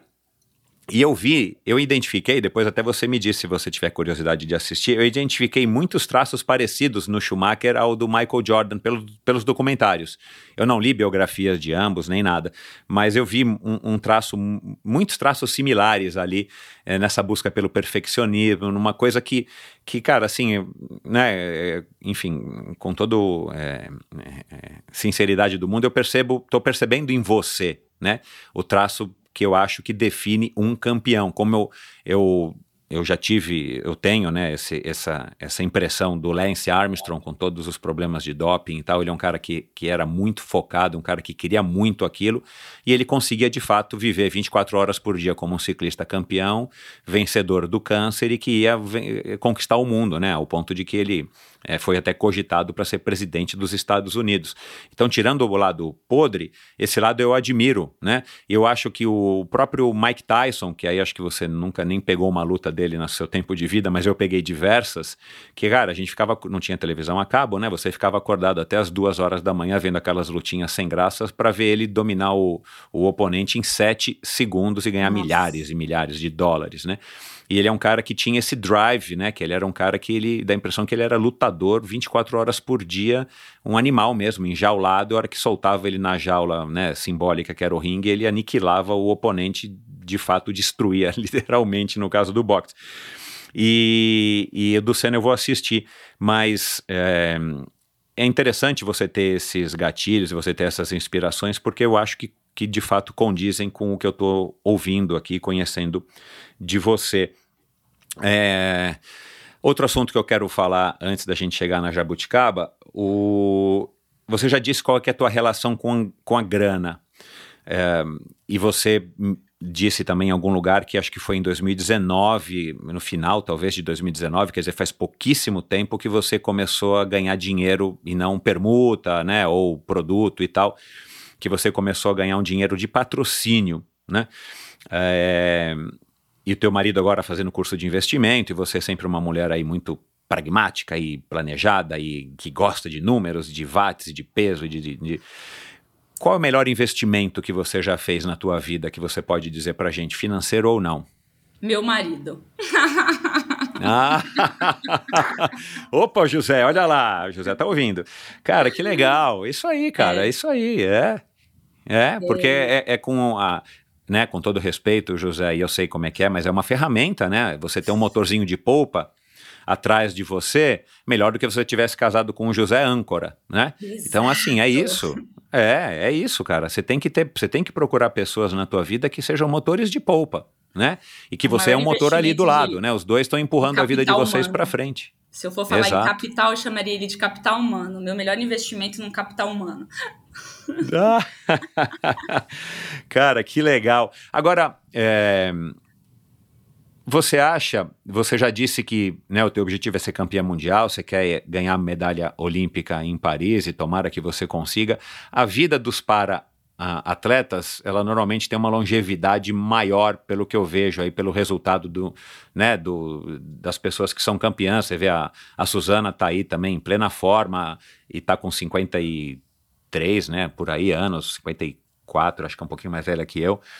É, o Daniel Dias, que se aposentou, mas também já tem uma idade que para um nadador é uma idade que o cara já não consegue mais render com raríssimas exceções. E você gosta da prova longa, você já fez um meio em 2019. Eu imagino que você queira, assim, um dia desafia, se desafiar ou se é, ou enfrentar um desafio como um Ironman, por exemplo, quem sabe até Kona. É, isso está nos teus planos? Com certeza, com certeza. Próximo eu quero fazer uhum. o full, e, a distância inteira, né? Uhum. Não só uhum. os, os 90 e os 21, quero fazer inteira, uhum. assim como o próprio Diogo fez, né? Adoro então. o Diogo, a gente conversa muito. É, e sim, com certeza, com certeza é, eu farei. Talvez ali nos meus 50 e poucos anos eu não vou ficar nas distâncias longas, talvez fique, fique de forma fixa no ciclismo e a hora que perder uhum. um pouco de energia faça outra coisa. Mas o esporte, enquanto eu conseguir fazer algo, vai estar comigo, sem dúvida, sem dúvida. Talvez não alto rendimento, com certeza não. É, eu... tem uma hora que o alto rendimento também não dá, né? não, né? Peraí, não, né? até porque eu preciso ter uhum. vida. Quero ter mais vida social. Não dá para ter. Né? Uhum. O triatlo é complicado. Mas sim. Aí sim. você acha. Aí você já deixou escapar aqui os teus sonhos das meias e tal.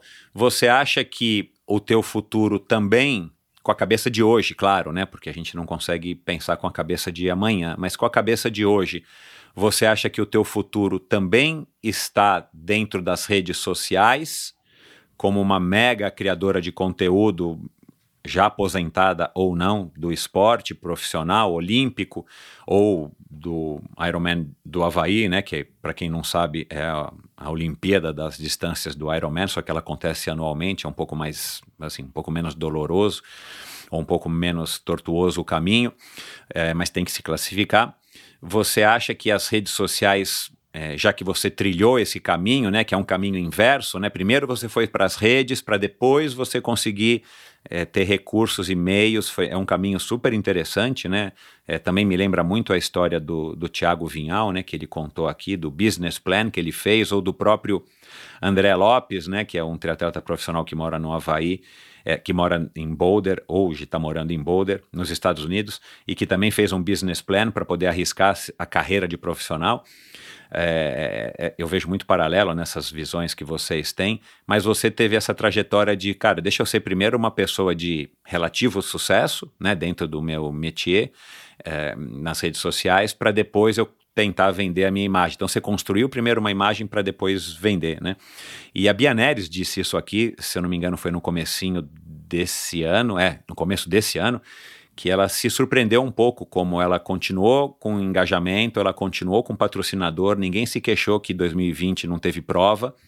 E, e, e, e, os patrocinadores renovaram com ela num ano de completa incerteza, porque ela conseguiu se manter não como uma atleta profissional, porque não tinha desempenho, né, porque não tinha prova, não tinha esse teste, né, essa guerra que os atletas vão para se demonstrar, para demonstrar suas valências, mas é, a gente percebe que tem uma vida aí, né? Tanto é que tem os influenciadores que não têm um desempenho como o teu, que não se dedicam como você se dedica, e muitos deles eu já recebi aqui, tenho o maior respeito por eles, encontraram um ganha-pão de uma outra maneira que é paralela e às vezes se mistura com o mundo do esporte, de pelo menos de médio desempenho, não de alto desempenho. Mas enfim, é, você acha que o teu futuro também pode estar, você pensa nisso, de se tornar uma super influenciadora com 50 milhões de seguidores, aí que cada post teu valha 100 mil reais, aí você consegue ter um padrão de vida que te garanta um conforto que você precisa ter, mesmo que não seja mais para levar uma vida como atleta profissional, mas para curtir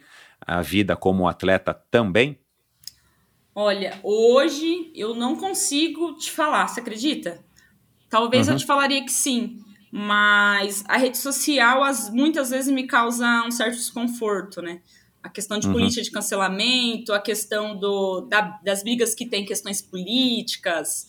Eu mesmo Uhum. já fui muito cobrada porque eu não me posiciono politicamente, eu não falo sobre algumas questões que, que, que a maioria das pessoas que são influenciadoras e com deficiência falam.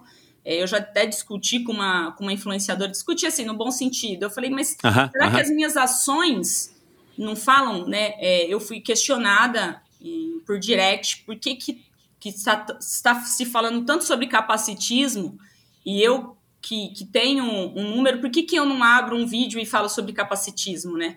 Aham, E eu falei, mas será que as minhas atitudes não falam sobre capacitismo? Meu profissionalismo, a minha postura, o meu não vitimismo, o meu não coitadismo, a maneira com que eu lido, que eu falo sobre negócios, né, meio que indiretamente, mas diretamente falando, minha performance, a postura que, que eu tenho, o comprometimento, não tá falando sobre capacitismo? Será que eu preciso abrir uma janelinha e dar aula para as pessoas? É, então, assim, é, isso às vezes me, me causa um desconforto. Hoje eu não sei lidar Uhum. com isso e eu não quero lidar com isso. Está na minha caixinha fechada e lacrada. É, que ok, Deixa lá, vou- deixa lá. Ninguém, ninguém vai me obrigar É. a falar. E não, não vou É. me posicionar politicamente, não preciso disso agora. Mas eu não sei se a hora que eu me taxar como digital influencer, ah, ok, a carreira já deu de atleta e agora eu sou uma digital influencer. Eu acho que, que vai entrar nas competências e habilidades de uma boa digital influencer se expor sua vida íntima, expor as suas Inteligente, legal. estaria ali. Verdade. Então, e Talvez eu não sei como mesmo. eu lidaria com isso psicologicamente, se eu Aham. teria essa energia, se eu teria vontade disso. É. Então, É aquilo que a gente falou dos limites, né? Talvez isso Exato. exceda um pouco o seu, pelo menos na sua visão hoje, exceda um pouco o que você estaria disposta eu a não se seria uma boa sacrificar para fazer. influencer na minha, olha pra você ver, na minha avaliação. Exato. Se eu omito, Exato. se eu, Você não está sendo verdadeira. fala, sim, aí uma outra resolve falar, ah, eu acho assim, isso aqui, isso aqui, isso aqui, que é X político. Ela seria uma melhor digital influencer do que eu. E aí, para entrar, para ser meia boca e mediana, eu nem vou entrar. Eu vou seguir uma coisa que eu vou conseguir fazer com alma. En- Enfim. É. Como os meus vídeos bizarros do YouTube das antigas, que tem vídeo meu tomando banho. Porque todo mundo, nossa, como uma paraplégica toma banho. Eu Aliás, eu "Tomei acho banho." que esse é o que tem mais visualização, né? Pelo que eu me recordo aqui agora. Né? As Sim. pessoas imaginaram ver alguma coisa que não vão ver. Pessoal, Exato. é- ela quis ser didática do ponto de vista da Sim, prático de com como se roupa. toma banho. É, se você não pode ficar em pé. Enfim. Exato. Então, Cara, assim, muito bacana essa tua visão. Eu acho que Ela é a era pura verdade, pelo menos. a Jéssica É, lá atrás, aí. aquela do YouTube. Hoje eu não faria isso, não tem nem tempo, nem energia, nem vontade. Hoje a minha vontade é ficar, é ficar pesquisando para ver meu watts, como vai aumentar meu peso, minha maturidade muscular, que periodização é mais assertiva. Hoje a minha energia tá nisso.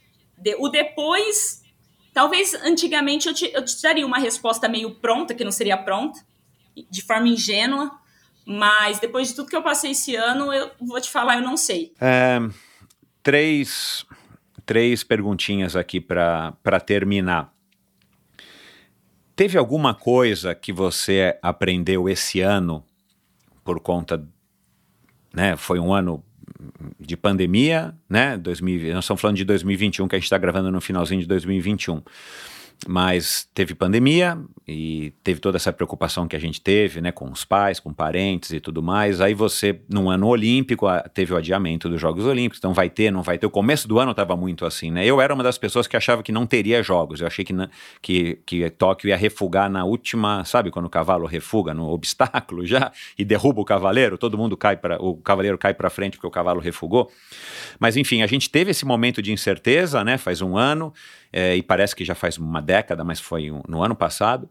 A gente teve é, o final, essas coisa vacina, não vacina, os atletas vacina, não vacina, pode ir, como é que eu vou treinar, se eu vou para Tóquio, como é que eu vou me classificar, ou como é que eu vou me preparar se não vai ter competição.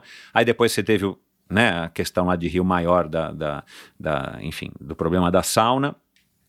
Ah, só um você não usa sauna para tratamento de para tratamento, para como um, um- Você falou várias vezes da sauna como aclimatação para Tóquio porque você largou com 35 graus. Mas vocês não usam a sauna como é, um, uma- um instrumento, uma ferramenta para melhora da performance? Você já ouviu falar disso? Sim, já ouvi. É, porque tem estudos que, que, que pregam que melhora a performance desde que tem uma temperatura certa, com o tempo certo, né, e tal. Sim. Você eu, não- eu, você- eu, eu sou uma frequentadora da sauna, assim, a vida toda, até antes da deficiência. Então, Aham, você curte uma sauna. aham. Sim, muito, muito. Tanto que várias vezes, até depois da cadeira, eu fui em hotéis fazendas com meu marido e ele foi pescar e eu fui pra sauna. Então, Uhum, assim, Você curte. muito. É, porque- É- aquele Porque dia, tem estudos que já provam que dá para melhorar a performance fazendo sauna, né? Sim, é Eu que não vou aquele lembrar dia agora aqui foi os esse detalhes. objetivo, aclimatação, ponto. Ah, Tanto tá, que eu saía tá. da sauna e ia pra banheira quente, que tinha um protocolinho lá. Aquele dia foi pra isso. Uhum. Tá. Mas enfim, é, aí você foi para Tóquio, cara, que era o teu grande sonho, você começou no esporte por causa disso, quer dizer, você chegou no ápice até hoje, né, da sua carreira. Teve uma. Você tinha certeza que ia ganhar ouro, você disse isso pro Vicari lá em março, se eu não me engano, né, de 2021. é, que eu achei muito legal, né? Me lembrou também muito o Isaquias Queiroz, que é um cara que eu, que eu admiro, que tô batalhando para trazê-lo aqui pro, pro Endorfina. Quem sabe, a hora que esse nosso episódio for ao ar, eu já consegui gravar com ele também. Mas. é, e aí, cara, né, foi. E você disse que Tóquio foi um transformador, um, desculpa, um, um divisor de águas na tua carreira. Agora você começa com uma outra fase da sua carreira. Teve alguma coisa que você descobriu a seu respeito esse ano de 2021 que você não sabia, que te surpreendeu, que você chegou para você mesma ou pro José e falou: Meu, olha isso que eu aprendi. Que bom ou que ruim, né? É, acho que, que ali quando eu anuncio no dia 5 de julho que eu vou pra Tóquio e tá tudo bem, eu tô no ápice, eu, eu, eu consegui bater o peso que eu sempre sonhei bater, que era abaixo de 50 quilos, numa força surreal, que era a maior força que eu tava conseguindo gerar. E é, e é o sonho de todo atleta, né? Leveza e força. Relação E- peso-potência. eu consigo chegar a isso. E aí eu tô evoluindo muito na natação. Eu sei que de repente eu não vou sair junto, mas eu vou sair com uma natação confortável que vai me levar para as duas outras partes da prova que são o meu destaque. É, e aí tem todo um estudo. E aí to- o nome das minhas rivais está colado na minha parede. E eu tô conseguindo fazer o tique de coisas que. de números que eu consigo bater. Que, que eu vou me tornar competitiva, que eu vou conseguir brigar com a Lauren e com a Kendall né, é, que são a- minhas, minhas rivais que eu admiro e respeito e admiro mesmo, assim. Eu quero ser amiga delas. Já tô tentando com a Laura. Aprender com ela. E, e aí, de repente, acontece tudo aquilo. Eu acho que eu aprendi que. Na realidade, a gente sempre sabe disso, mas nada é certo. Nada é certo. E nada, nada. Até acontecer, se concretizar real, aí é certo. Mesmo assim, às vezes vai acontecer de uma maneira que você é, não imaginava.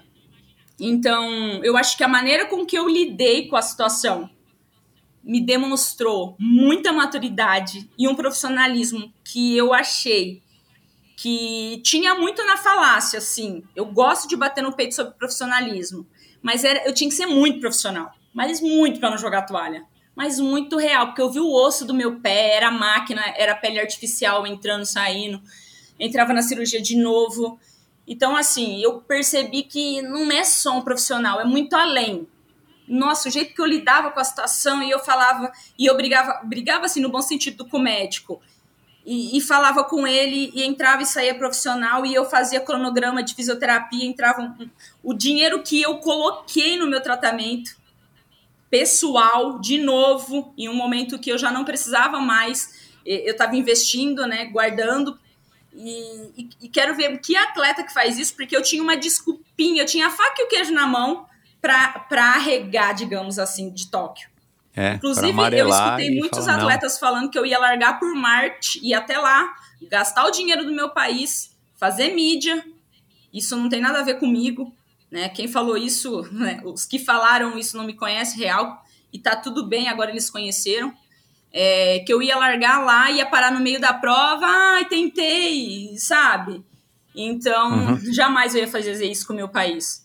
É, então, eu acho que eu descobri algo, uma coisa que eu. Nossa, às vezes eu falava, mas, mas você não vai sofrer? E, e um eu falava, opa, agora não é hora. Eu, às vezes eu até me questionava sobre o sofrimento mas era muito automático não sofrer naquela hora, era resolver.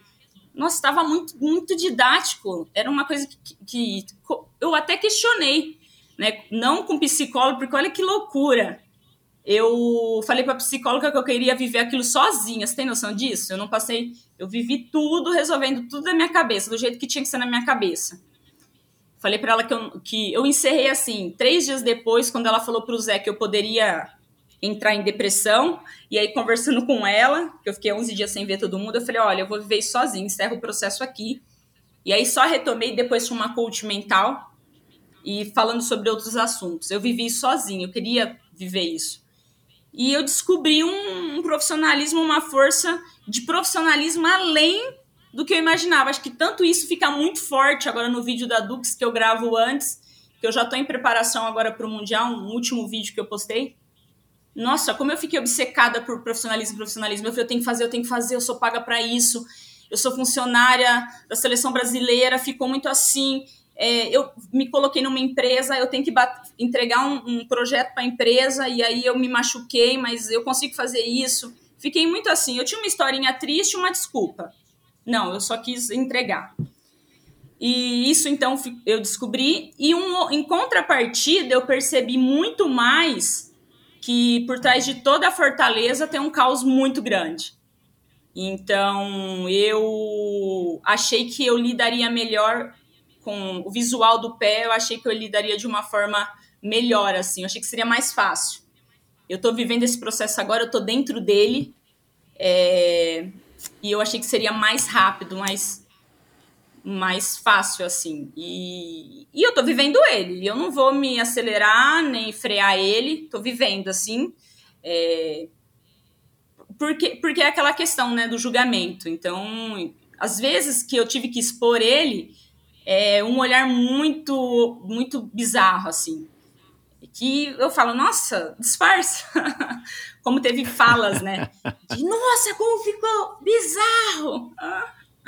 Então, é isso, assim. Talvez é, eu sei, agora eu esteja, eu descobri que quem performa demais quando cai, cai. E aí, então eu tô pre preparando os colchões agora, digamos assim. Isso aí, é, é. É. É, ou talvez para fazer uma analogia mais, mais fidedigna, é, você já vai com dois, três paraquedas, né? Porque você é, depende de você essa, essa amortização. Você não vai depender dos outros, né? Porque está na tua cabeça. A solução para os teus problemas está na tua cabeça. Isso é nítido, né? E, e, e pelo jeito você está num caminho aí bem bem bem legal para descobrir todas essas ferramentas para você não só ser uma atleta campeã, que você já é, mas continuar sendo e, e conquistando seus objetivos, mas para que você também se desenvolva como, como um ser humano. Exato. Bom, é, você fala de novo muito de, de maturidade muscular, de relação peso-potência, é, e pelo que eu entendi, o seu corpo se transformou muito, né? Você disse que desde que você começou a pedalar, você já perdeu, sei lá, 10 quilos de cara, assim, né? Não estou falando numa, num estado competitivo e não competitivo, mas uma hora em algum lugar eu ouvi você falando, ou escrever, ou você escreveu ali, que você pesava 60 e agora você pesa 50.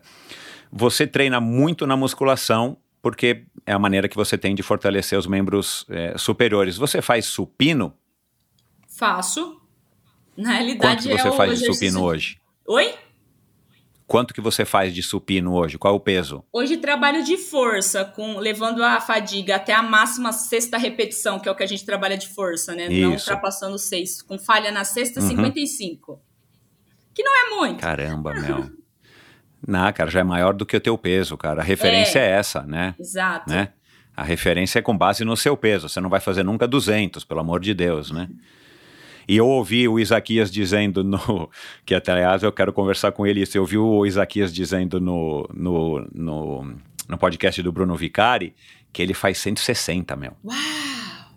E eu acho que ele pesa uns 80 e pouquinho, deve ter o mesmo peso que eu, um pouco mais baixo, cara. E, a, e, aí, quando eu te falo de frustração, agora eu tô ralando para levantar 40, 42. Olha pra você ver. É. O, o legal da musculação, e eu adoro musculação, adoro a, a, você estar na academia, é, é que o avanço é muito palpável, né? Porque é só você ir lá colocando mais anilhas ou mais estaquinhas de peso, né? É, não tem muita va variação, né? A hora que você vai medir o seu desempenho na piscina ou na, na, Ah. na, na, na pista ou na estrada, enfim, tem um N variáveis, né? Na, na musculação, não. É, você ali é, é você naquele dia, é um momento muito, muito, muito prático. Você não medita, né? Com tudo isso, eu acabei esquecendo de te perguntar. Então, pra mim, a, a- se você falar assim, ah, você coloca uma musiquinha, senta cru- com as pernas cruzadas e fica Aham, aham. pensando, imaginando cachoeira, não. Esvaziando a cabeça tal, não. É, não. Eu tenho outros tipos de meditação. Então, eu gosto de acordar de manhã, ficar olhando pro nada, ouvindo o barulho do passarinho e vendo meus cachorros brincar. Pra mim, é meu. Eles são muito engraçadinhos, assim, eles fazem umas palhaçadinhas. E eu descobri que aquele, assim, é o meu momento de não pensar em nada e só tá observando o olhar deles. Curtindo É. mindfulness. Sim, eu- já, é, já, te- já me coloquei em, em- em períodos que eu falo, olha, eu, eu vou fazer por seis semanas meditação, e aí eu tinha uma pessoa que entrava comigo online, então a gente ficava ali 50 minutos, enfim. É, mas eu percebi que para mim é mais produtivo e aí eu consigo aquelas otimizar o tempo e matar dois coelhinhos. E aí eu brinco com os meus cachorros, tenho lazer, medito e, tá- e tomo um café. Alto desempenho 24 horas E ainda por 7. economizo, não preciso pagar ninguém pra ficar online comigo falando da cachoeira. Bom, é, a última pergunta, é, eu vou colocar aqui um áudio e eu quero que você me diga o que, Ai, que significa isso, tá bom? Médaille bom. d'or. Vou colocar de novo, peraí. Tá. Médaille. Desculpa, Você não ouviu? ouvi. Não. Tá, vou colocar de novo, peraí. Aqui pra você tá baixo. Médaille d'or. Nossa, eu não consigo. Tá. Então trata de aprender, porque essa mulher aqui do Google acabou de falar medalha de ouro em francês. Então aprenda, Uau! porque eu ouvi que você disse que estava aprendendo a falar medalha de ouro ou ouro em japonês. E então aprenda como é que se fala medalha de ouro em francês, porque a hora que eles te chamarem, você tem, opa, sou eu, peraí, opa, já vou, né? Senão você vai ficar moscando lá e você não vai saber que a medalha é para você. Tá bom? Com certeza. Nossa, adorei. Ó, já vai entrar na É, minha vamos lista. deixar o segredo da jabuticaba no sucrilhos para a próxima conversa, quando você voltar aqui com a medalha de campeã mundial ou Com de campeã olímpica. certeza. Olha, A gente já traz, o, uma a gente regra- já traz o José e já traz a dona Ivani. Sim, eu vou fazer uma regressão dessa, dessa jabuticaba. porque agora você abriu tanta coisa na minha cabeça que eu vou sair daqui direto pra terapia. Ah, Jéssica, muito obrigado, cara. Adorei. Olha, foi um dos episódios que eu mais me diverti, mais aprendi. Dá uma olhada aqui, o que, que eu anotei, ó, de tudo que você falou, ó. Meu Deus! Que medo! É, Isso vai ser então, usado toda- contra mim, mas pra... Não, cara, isso aqui eu tô. Quem sabe um dia eu monto um livro, mas assim, esses meus rascunhos, cara, tem insights muito legais que legal. é, com cada um dos meus convidados e, e- e a folha aqui estava quase lotada. Muito obrigado, adorei, sensacional. Tenho certeza de que você vai longe, vai conquistar todos os seus objetivos, os seus sonhos. E obrigado por ter compartilhado tudo isso e tanto do seu tempo é, é, comigo e com o ouvinte aqui agora. Que eu tenho certeza que para um, um começo de ano esse episódio aqui vai trazer muitas coisas legais para todo mundo que estiver ouvindo. Eu que agradeço e, e eu que aprendi muito. Você me levou a muitas reflexões, me fez responder coisas que eu tive que parar, que acho que você percebeu que muitas vezes eu elevei o olhar aqui para pensar real, sinceridade, assim, de, de viver aquilo que você estava me perguntando. Adorei, foi um, uma mistura aqui de, de terapia com coach, com entrevista, com aula. Amei do coração. E eu sabia que seria assim, porque é exatamente assim que eu fico quando eu escuto o- o- os seus, seus convidados. Nossa, sempre. Eu, eu acho que eu levei uma. Sempre, né, ao término, eu aprendo alguma coisa, né?